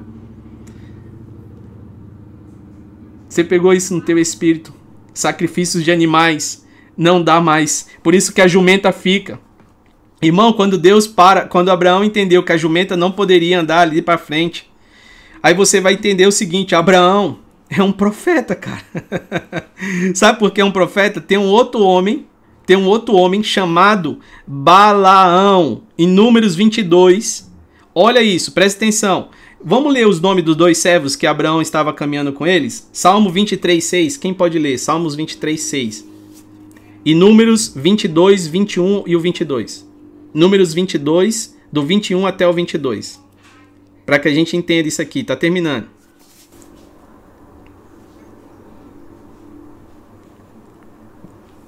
Na escuta? É, números. Pra ler números primeiro ou qual que eu falei primeiro? Já. Pode um ler Números 22, tanto faz a ordem, e depois é 22 do 21 até o 22 e depois o outro lê Salmos 23, 6, para a gente saber o nome dos dois servos que estavam com Abraão. Então vamos lá, números 22, 21. Portanto, no dia seguinte, Balaão se aprontou, pôs os arreios na sua jumenta e foi com os chefes moabitas. Deus ficou irado porque Balaão foi. Balaão ia montado na sua jumenta e, e dois dos seus empregados os acompanhavam. De repente, o anjo do Senhor se pôs na frente dele no caminho para barrar a sua passagem. Presta atenção. Abraão tinha quantos servos? Dois. Balaão tem quantos servos? Dois. Os dois com a jumenta. Presta atenção. Os dois, a, os dois preparou a jumenta. Só que aquele que estava pela fé disse assim: a jumenta fica aqui. Acabou. Não dá mais sacrifício de animais, acabou. Agora é do filho. Porém, o falso profeta, o falso profeta, ele também monta na jumenta, carrega também dois servos. Agora vamos ler os servos de os, o nome dos servos que estavam sendo junto acompanhando eles, Salmos 23, 6. Salmos 23, 6. E aqui a gente vai ver o que Deus 23, 6. Sei que a bondade e a misericórdia, sei que a bondade e a fidelidade me acompanharão todos os dias da minha vida. Que Deus está dizendo o seguinte: você só vai sacrificar, esse sacrifício só vai ter por causa de um motivo: bondade e misericórdia. Bondade e misericórdia me seguirão por todos os dias. Você vai ver que esses dois servos sempre vai se apresentar várias vezes na Bíblia. Bondade e misericórdia. Deus está dizendo: você só está vivo por causa da minha bondade e da minha misericórdia. Você só está indo fazer o sacrifício por causa da minha bondade e da minha misericórdia. Quem vai morrer vai ser o meu filho por causa da minha bondade e da minha misericórdia. A condenação está sobre Adão, mas quem morre primeiro? O filho de Adão, por causa da bondade e da misericórdia. O filho de Adão que morre é aquele que faz o, o altar ao Senhor, e por causa da bondade e a misericórdia. Então nós precisamos entender essas conexões. Agora lê é, Números 22, quem está com Números 22 aberto, lê o 23 e lê o 24. Já está terminando. E a jumenta viu o anjo do Senhor em pé, no caminho, com a espada desembainhada na mão, e a jumenta se desviou do caminho e foi para o campo, e Balaão feriu a jumenta para trazê-la de volta ao caminho. Mas o anjo do Senhor se pôs em uma vereda entre as vinhas, um muro de um lado e um muro do outro lado. E quando a jumenta viu o anjo do Senhor, encostou-se no muro e esmagou o pé de Balaão contra o muro, e ele a feriu novamente. Pega isso. Pega isso. A jumenta, quando o, o Balaão vai lá, né? Eu não vou entrar na história toda aqui, mas quando ele vai profetizar contra o povo de Israel, é, ele monta na jumenta Ele vai lá, só que tem um detalhe: a jumenta viu que ele não estava vendo. Aí a jumenta levou ele para o campo. Vamos ver em Gênesis 4:8. Gênesis 4:8. Quem pode ler? A jumenta levou ele para o campo. Presta atenção no detalhe. Gênesis 4:8. Gênesis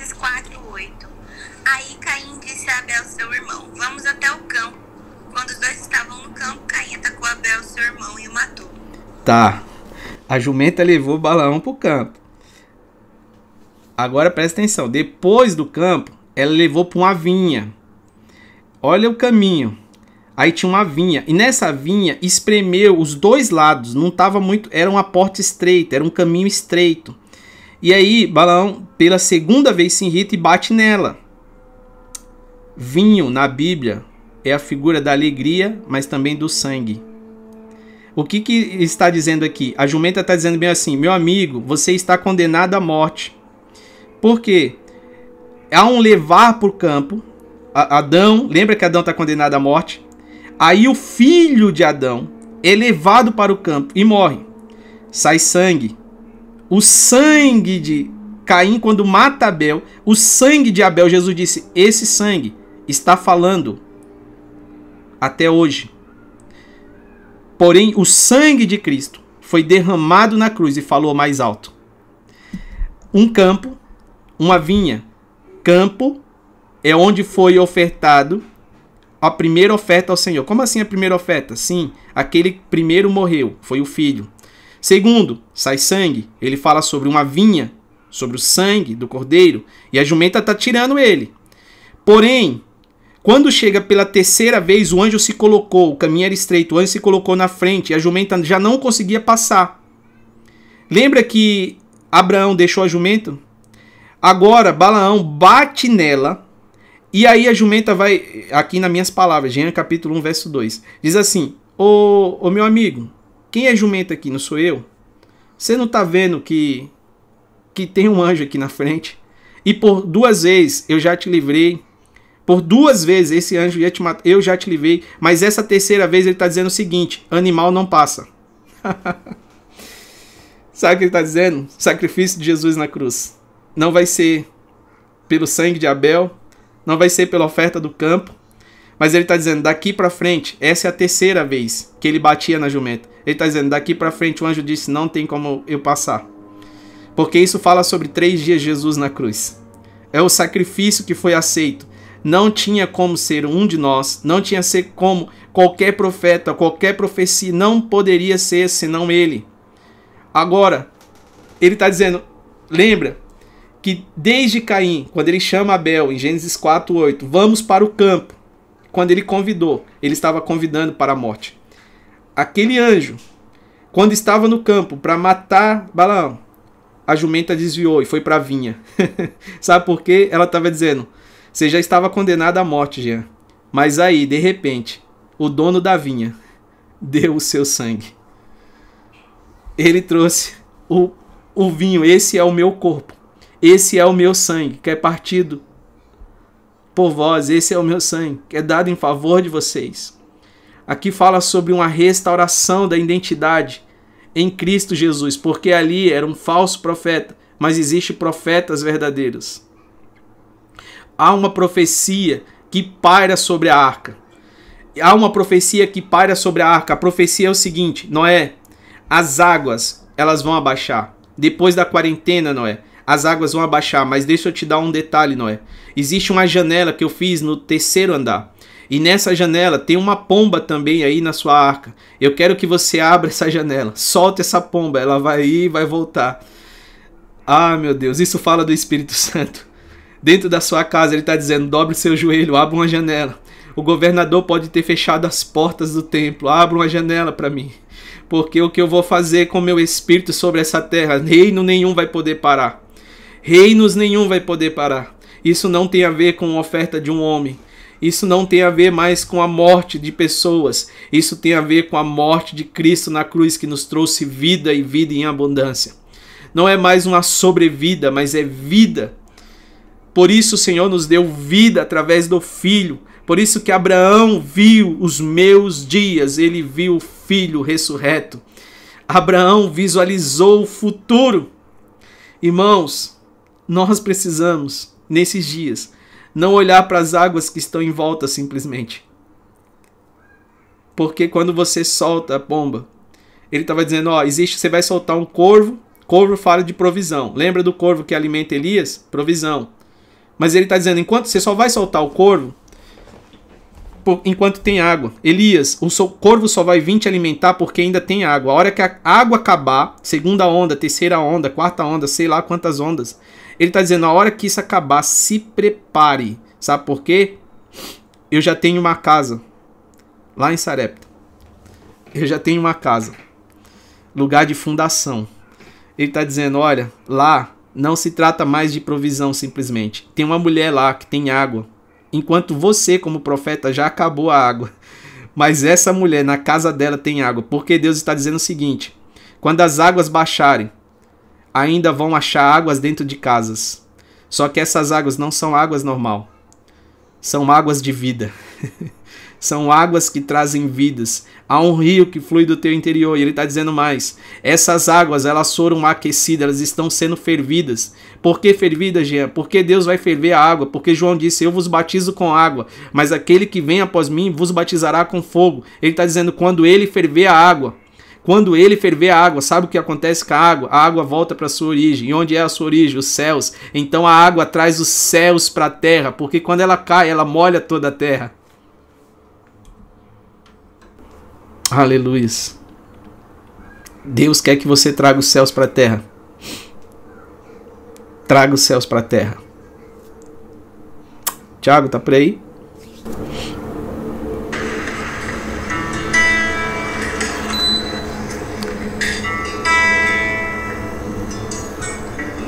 Pastor Jean. Oi. De acabar, se eu pudesse me dar três minutinhos eu poder. Pode. Pode. Pode falar. Tá aberto aí para vocês falarem. Pastor Marcos, Pastor Eliezer. Eu, eu, eu não gosto de invadir muito não, mas o que que acontece? John. Eu sou um cara, eu tenho 29 anos de idade, eu tenho meu pai, meu pai é vivo. E eu, há 4, 5 anos atrás eu fui entender algo sobre a orfandade, sobre três tipos de orfandade, sobre as coisas que Deus está dizendo quando ele fala que não nos deixaria órfãos. Existe a orfandade física natural, que é quando o pai morre existe a, a, a, orfandade afetiva, acho que quando o pai não ama o filho, o pai não dá valor ao filho, o pai não cumpre o papel. Eu tenho essa orfandade. E por muito tempo eu ouvi muitas palavras de maldição. E quatro anos atrás, mais ou menos, eu orei e falei: Deus, por que, que eu, eu, eu não consigo ter um pai presente? E aí foi onde Deus falou assim: Meu filho, só eu sou capaz de suprir todas as orfandades, tanto a natural, tanto a afetiva, quanto a espiritual quando Deus diz que não nos deixariam mais órfãos, Ele está dizendo: Eu sou capaz de tampar todas as lacunas. Lá atrás estávamos falando sobre paternidade. E só, a gente pode ter pai presente. A gente pode ter um pai que não é omisso. E isso vai suprir a gente física e emocionalmente. Mas espiritualmente, só a paternidade. Então, quando Jesus morre, ele nos entrega uma paternidade, é, lá em Atos, né? Atos 8, se não me engano, que é essa orfandade. O Espírito ele vem para acabar com essa orfandade, para que a gente seja completo, para que a gente seja realmente abastecido de Cristo. Aleluia. Sabe o que significa Moab? Quando é, Balaão ele vai a Moab, Moab significa de seu pai, de seu pai. Mas Abraão era o contexto que Jesus estava falando. E Jesus estava dizendo o seguinte: algumas pessoas têm por pai o diabo, porque está querendo viver uma mentira. Mas eu, que sou seu irmão, vocês procuram matar. Se vocês se consideram filhos de Abraão, essa é a hora. Essa é a hora. Sabe que hora é essa, Jean? Essa é a hora que ainda dá tempo de entrar na arca. Essa é a hora. As portas estão abertas. Eu não sei. É. Oh, aleluias. Fica à vontade aí, Abner, John, John, grande amigo aqui, que Deus me deu no Clubhouse, Gabriel, pastor Wanderson, Wanderson, né? Brinco, brinco. Meu Deus, quantas pessoas Deus tem unido. Glória a Deus. Sim, pastor Marcos.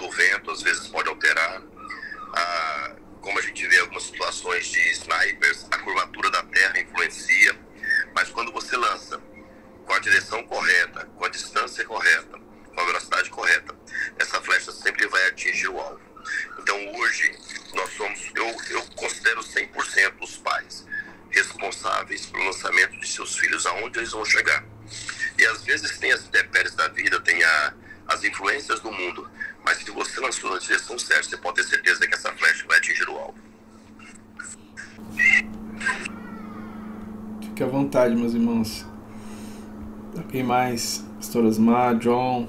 Hã? Cat. Eu queria falar. Pode falar. Oi, tô aqui. É, eu queria só fazer um agradecimento.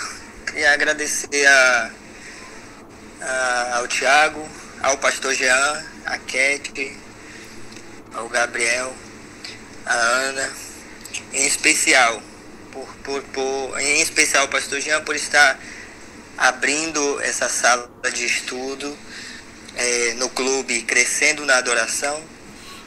E eu posso ver que a gente tem aqui pastores, é, músicos e líderes de adoração.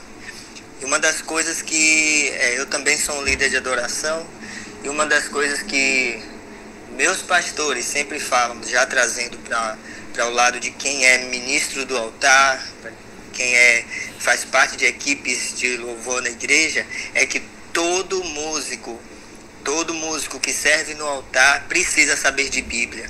Então, eu quero agradecer ao pastor Jean por estar abrindo eh, essa, essa sala eh, nesse clube, né, crescendo na adoração, para que porque todos nós, independente de, de, de ministério que a gente exerça, nós somos filhos e nós somos todos, por essência, adoradores do Senhor. E não tem como crescer é, na adoração, primordialmente, se não é, entendermos da, das escrituras, das escrituras. Então, muito obrigado, Pastor Jean, por estar abrindo esse clube. Obrigado, Tiago, pelo suporte, pela a Cat, ao Gabi, a Ana e aos demais pastores que têm sempre vindo aqui na sala para contribuir com, com o nosso crescimento, porque tudo que nós estamos fazendo aqui é para o crescimento para a glória de Deus. Amém. Eu também. Desculpa, minha voz tá, tá meio embargada, mas eu quero agradecer. Agradecer a vocês, agradecer ao Pastor Marcos, Pastor Brinco, ao Ab, Pastor Osmar, a cada um de vocês, sabe? Eu sei que vocês são bênção de Deus na minha vida. Sabe? É um privilégio para mim poder sentar na mesa, comer da migalha que cai dessa mesa. Eu sei que aquilo que Deus colocou sobre a vida de vocês é infinitamente maior daquilo que vocês são hoje. Vocês carregam algo muito grande. E para mim é uma honra. Sabe, é uma honra mesmo. Não falo isso de coração, Deus sabe. Ter cada um de vocês aqui. Eu louvo a Deus por Ele ter me colocado na arca. E você está do lado. Eu sei o que Deus está fazendo agora. A gente está se conhecendo por voz. Mas assim como a mãe que conhece pelo primeiro contato o filho com a voz, eu sei que esse filho está nascendo. Eu sei que esse filho vai sair. E eu sei que haverá uma grande manifestação nesses dias quando as águas baixarem. Eu sei que eu estou encontrando meus irmãos aqui. Assim como João encontrou dentro do ventre a Jesus. E ele ouviu a voz. E ele chutava dentro da barriga. Ele se manifestava dentro da barriga. Então hoje o que Deus está fazendo é uma manifestação muito pouca ainda daquilo que vai acontecer. Eu creio, meus irmãos, eu creio. Eu creio que os pastores que aqui estão, os líderes de adoração, você que não está engajado na igreja, você entre no corpo, entre no corpo, seja corpo. Sabe, Deus te levantou para esses dias, Deus te guardou para esses dias. Deus sonhou com esses dias. Deus viu esses dias. Enquanto tantas pessoas têm se desesperado, Deus viu o seu dia. Por isso você nasceu nesse tempo, você está vivo nesses dias.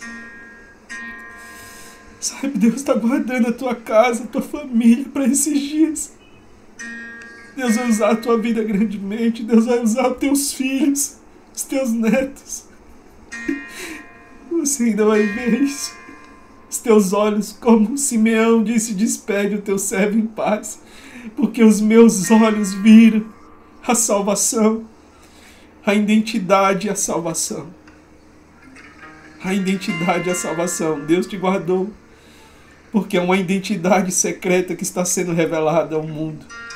Você é filho, e Ele está tornando isso público. Então não se preocupe, Deus não vai deixar faltar nada. Algumas coisas vão ser retiradas, algumas coisas vão ser mudadas. Mas assim que as águas baixarem, lembre-se, Noé construiu um altar ao Senhor. Levante um altar ao Senhor nesses dias. Não são tempos de guerras com forças humanas, mas são guerras de altares. Então levante um altar ao Senhor.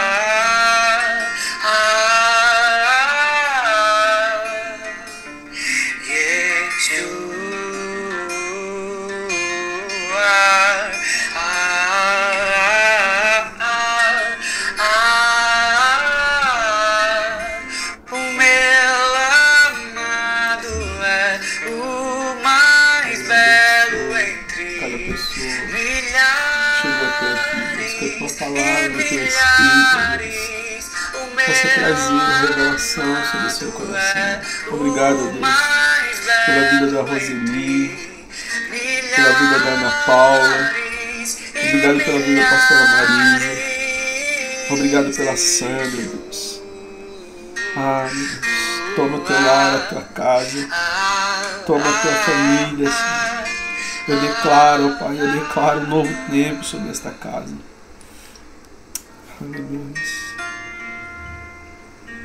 Amém, amém. Glória a Deus. John, Gabriel, Anderson, Osmar, Cat, Abner. Ah, pastor, só queria expressar meu carinho por ti, pela tua vida. Agradeço muito por Deus ter unido nosso grupo. Vocês, pra mim, são uma família. Eu, eu sempre digo pra vocês que hoje eu não consigo mais viver sem vocês, hein, gente? Então, muito obrigada pela tua disponibilidade. E tô ansiosa pra gente se encontrar, a gente ter os nossos momentos, que vai ser bênção total. E realmente isso tudo que está acontecendo tem transformado a minha vida e eu tenho certeza de muitas pessoas. Então eu quero deixar aqui meu amor registrado por vocês. Amo muito, muito, muito vocês. Pastor Jean, Oi, pastor. Pastor. Oi, pastor. antes, antes de você terminar, eu só gostaria de dizer de quão edificante tem sido essa sala. Quando a gente estuda a palavra de Deus de uma forma séria, profunda, engajada, como temos estudado aqui, o Espírito Santo se manifesta no nosso meio. Aí não tem espaço para nenhuma discussão, nenhuma briga, como a gente vê por aí. É, eu quero te dizer, meu irmão, que você é uma bênção. Deus te deu um dom, um talento para olhar e ler a palavra e obter nela conexões e revelações de Deus para a nossa vida. Continua, persevera. Conte conosco no offline, no online. Você tem aqui um grupo de irmãos e amigos. Alguns pastores, outros não pastores, mas todos irmãos, amigos em Cristo e para tudo que, que for necessário. É, continua lutando, continua perseverando. Sempre haverão lutas, sempre. Mas o Deus que te chamou é o Deus que te preparou. O Deus que chama e prepara. É o Deus que envia e é o Deus que cuida. Então, continua confiando em Deus e conte com, com as nossas orações e também com o nosso apoio em tudo que você precisar. Um abraço para você e falando isso, também eu estou falando com os demais moderadores e todos da sala. Paz. Pastor Jean, aqui é o John. Boa tarde a todos. É, Para quem conhece o Pastor Jean, está conhecendo por aqui, sabe a imensidão que é esse coração aí. Pastor Jean é uma das amizades que eu fiz aqui no Clubhouse. Se pudesse distinguir essa amizade, eu diria que era aquele mais chegado que o irmão. É um amigo, um cara com uma mente brilhante, uma sabedoria vinda do alto, é, é nítido, né? O jeito que ele fala, como ele fala, você vê amor no que ele faz. E Pastor Jean é bênção, é bênção de Deus para minha vida, para a vida da minha família. A gente sempre conversa pelo WhatsApp, a gente está lá conectado. E eu creio que um dia, Cat mesmo falou aí, um dia a gente vai se encontrar pessoalmente, né? Como vários aqui, né? Como todos que estão aqui, um dia a gente vai poder se encontrar pessoalmente e dizer, olha só, do Clubhouse para a vida. Vai ser incrível demais. Não só o Pastor Jean, mas como o Thiago, a Cat, o Frank, o Gabriel, Ana, todos que estão aqui, sabe? Vai ser incrível demais. E se, um, e se caso a gente não se vê né, nesse encontro que vai ser marcado, possa ser que não seja, mas já tem um encontro que já está super marcado. É o encontro quando Yeshua voltar para buscar a sua igreja, a gente vai poder se encontrar Aleluia. todo mundo aqui. E eu imagino, Aleluia. eu imagino aquela fila, sabe?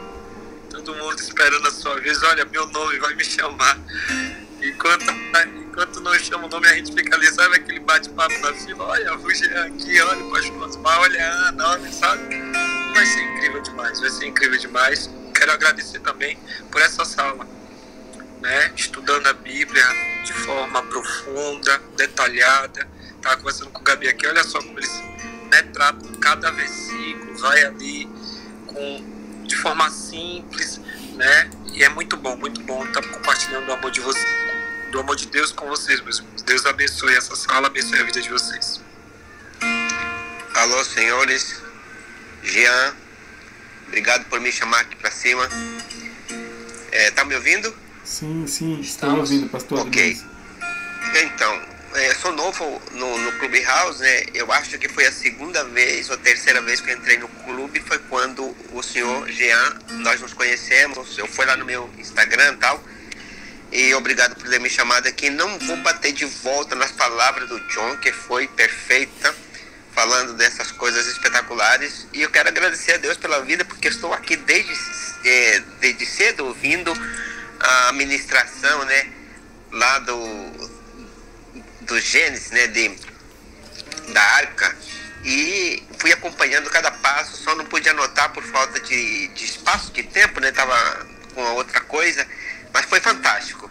E eu quero agradecer a Deus, a Deus mesmo pela vida do Eliezer, o quanto ele me identifiquei bastante, porque eu acompanho algumas pessoas aqui e tenho gente na família com algum tipo de problema que quando nasce, se a gente não entender direito, eu, mesmo tenho um neto que é muito fera ele, mas a mãe entendeu rápido como entender essa questão.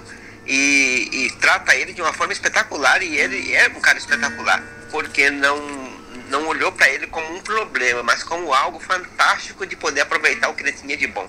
E eu acho que faltou isso no pai, porque é, é uma questão assim de entendimento, né? Nem todo mundo consegue entender bem a vida claramente como resolver as coisas, mas você entendeu, é, Eliezer, como realmente reverter isso. Honra teu pai, cuida dele e eu tenho certeza que Deus vai continuar cuidando da sua vida. Um grande abraço para todo mundo. Vou estar aqui mais vezes. Agora estou me organizando para estar presente no, nos estudos. Obrigado. Muito obrigado, pastor. Deus abençoe. Eu sempre falo muito sobre, ao invés de bater no resultado, tratar as causas.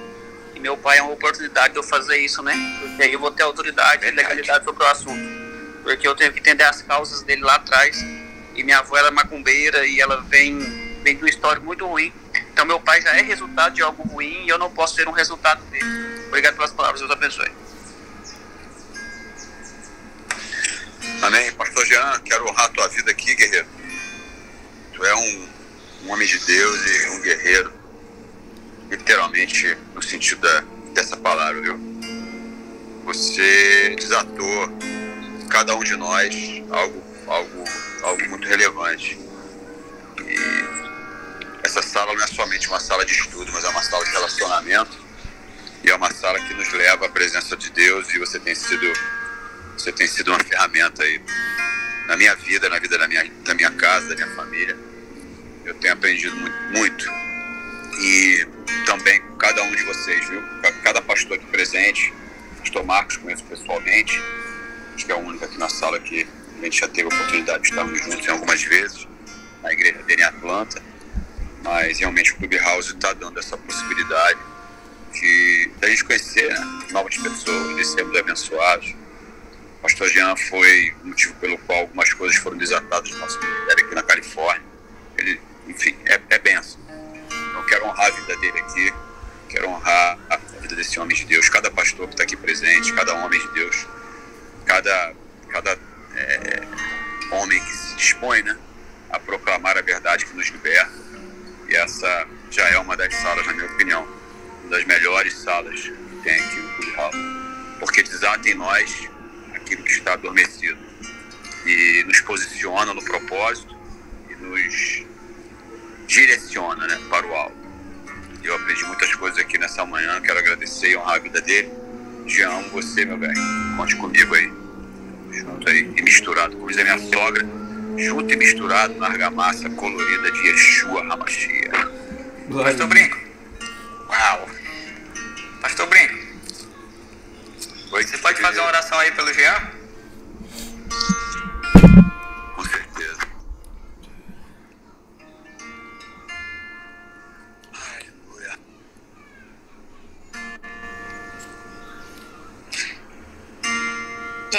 Aproveita Gente, com o pastor Jean pra sempre, quando ele abrir uma sala, vocês serem notificados, porque vale a pena, gente. Desculpa, brinco, pode. Não, amém. É, eu quero apresentar a vida dele, a vida da família dele, tudo que ele toca, tudo que leva o nome dele. E eu queria que você estivesse agora aí intercedendo pela vida do Jean e pela família dele. Sabe que a gente está numa batalha, muitas vezes é, acontecem algumas retaliações, tem gente que não crê nisso, né? Mas acontece. Mas as retaliações elas vêm não para nos matar, mas para nos moldar. Eu creio nisso. Queria que você começasse a interceder pela vida do Jean, pela vida da sua família, para que o Senhor possa guardar a vida desse homem e que todo tipo de maldição que se levante contra ele venha se tornar em bênção, como diz a palavra do Senhor. Ele é o, Senhor que transforma né, toda maldição em bênção nas direções das nossas vidas. Pai, eu quero te agradecer em primeiro lugar por essa sala, pela vida do teu filho Jean, do pastor Jean. O Senhor levantou Jean nessa nação para marcar uma geração. Pelas lágrimas do teu filho hoje nessa sala, podemos ver não somente a seriedade, o temor, o tremor e o amor que ele tem em fazer isso que o Senhor chamou ele para fazer. Não somente o dom pastoral, mas o dom de mestre, do cuidado que ele tem para cada um de nós, da forma que ele se coloca em relação ao, ao teu evangelho.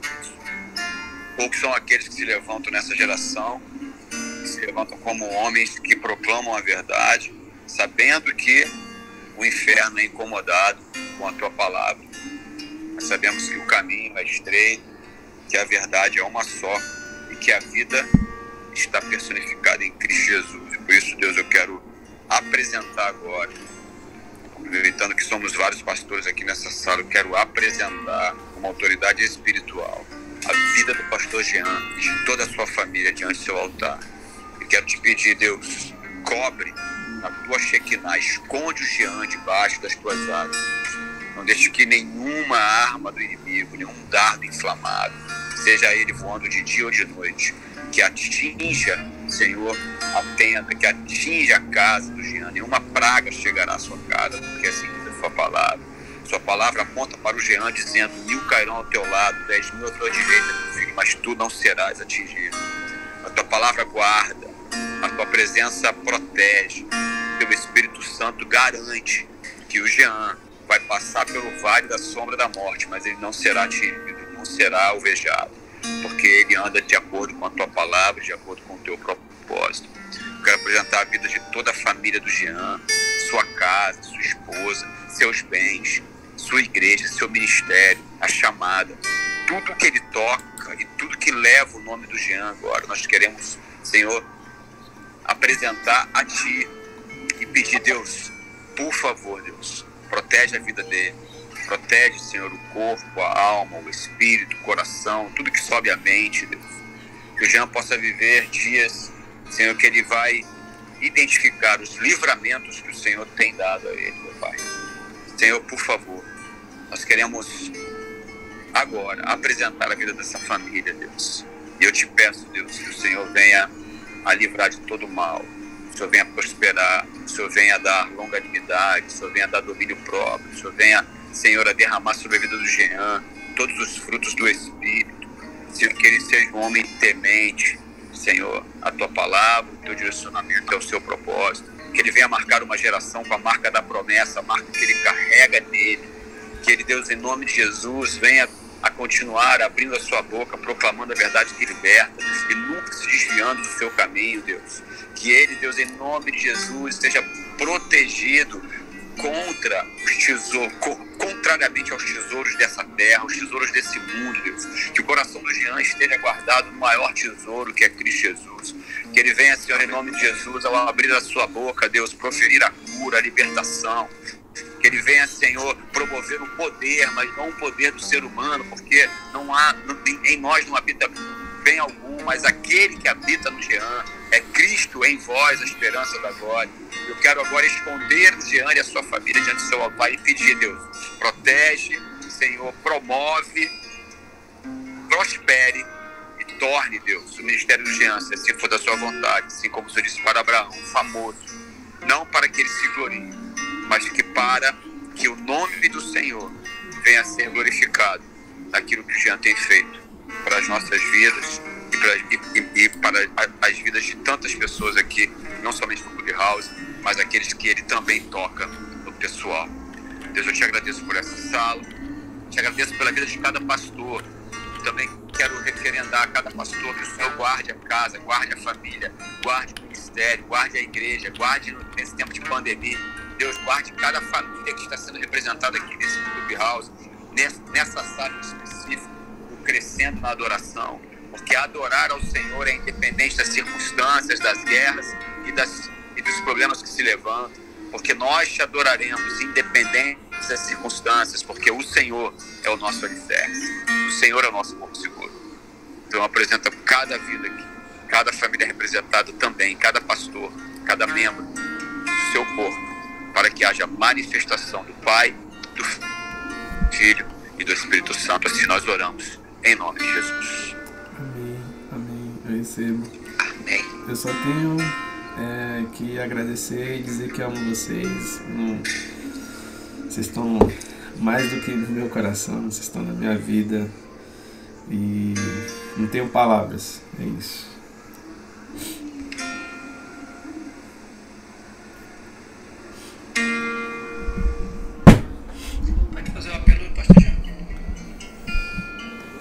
Você que está, é, talvez você chegou aqui, né, e falou, entrou num grupo estudando a Bíblia, mas na verdade é, nós estamos aqui para sentar junto na mesa e comer do pão vivo que é Jesus. E eu queria que isso não ficasse só em nossas palavras aqui, mas nessa tarde Sabe, o que Deus restaurou e falou muito aqui foi sobre identidade e salvação. Talvez você, como o Cadine comentou, como outras pessoas comentaram, não tenha o nome do Pai na, na identidade, mas eu quero te declarar em nome de Jesus que o teu Pai, o teu Pai está presente. Assim como ele disse para aquela mulher que havia seis maridos, seis fala sobre o número do homem. Mas ele disse: Olha, o sétimo sou eu, descanso chegou. Mulher, o teu marido, o teu esposo chegou. Então, se você quiser tomar essa decisão agora, amanhã pode ser tarde. Eu não sei por quanto tempo ainda a arca e a porta estará aberta. Nós estamos falando e Jesus disse: Assim como foi nos dias do Noé, será na volta do filho do homem. Ele estava dizendo: Olha, alerte, porque isso já é mais que um sinal. Lembre-se, havia lockdown, havia quarentena, havia tudo as situações que nós estamos vivendo hoje. Isso são sinais que Deus está nos dando. Isso são sinais. Mas sempre ele tem um plano de salvação, um plano de restauração, um plano de reconciliação. E esse plano de nos trazer de volta a nossa identidade como filhos e entender que Ele é o nosso Pai. Mas para isso ele está dizendo que se com os teus lábios confessar que Jesus é o Filho de Deus. Essa identidade começa em Cristo. Sem o nome dele, nada, nada acontece. Sem o nome dele, nada se faz. Porque foi-lhe dado toda autoridade, todo poder está sobre o seu nome. Então, em o nome de Jesus, há uma. Na ferramenta aqui do Clubhouse, né? Se você quiser reconciliar com o Senhor, se você quiser dizer, Deus, eu quero estar nessa arca.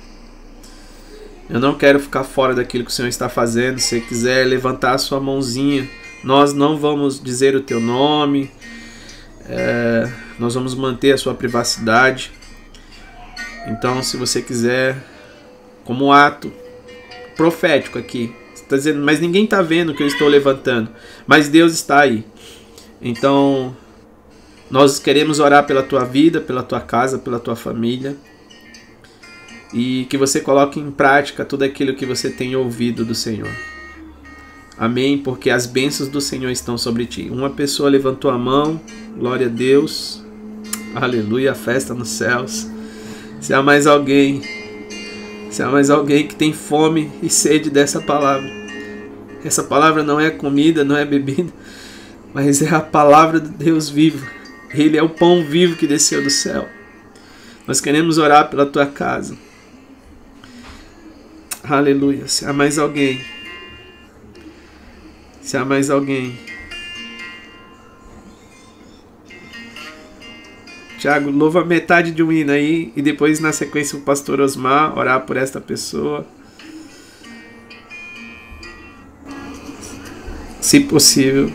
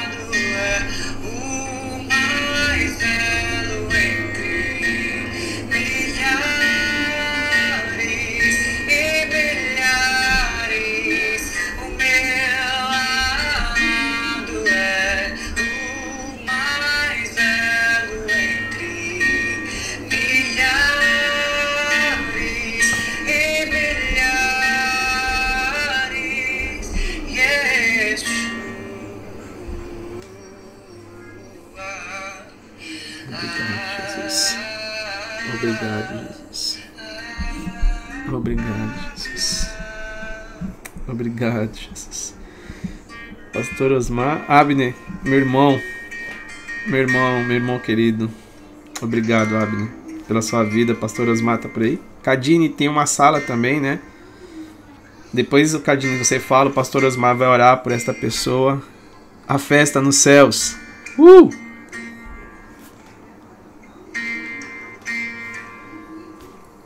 Pode ficar à vontade, pastor Osmar, se o senhor puder.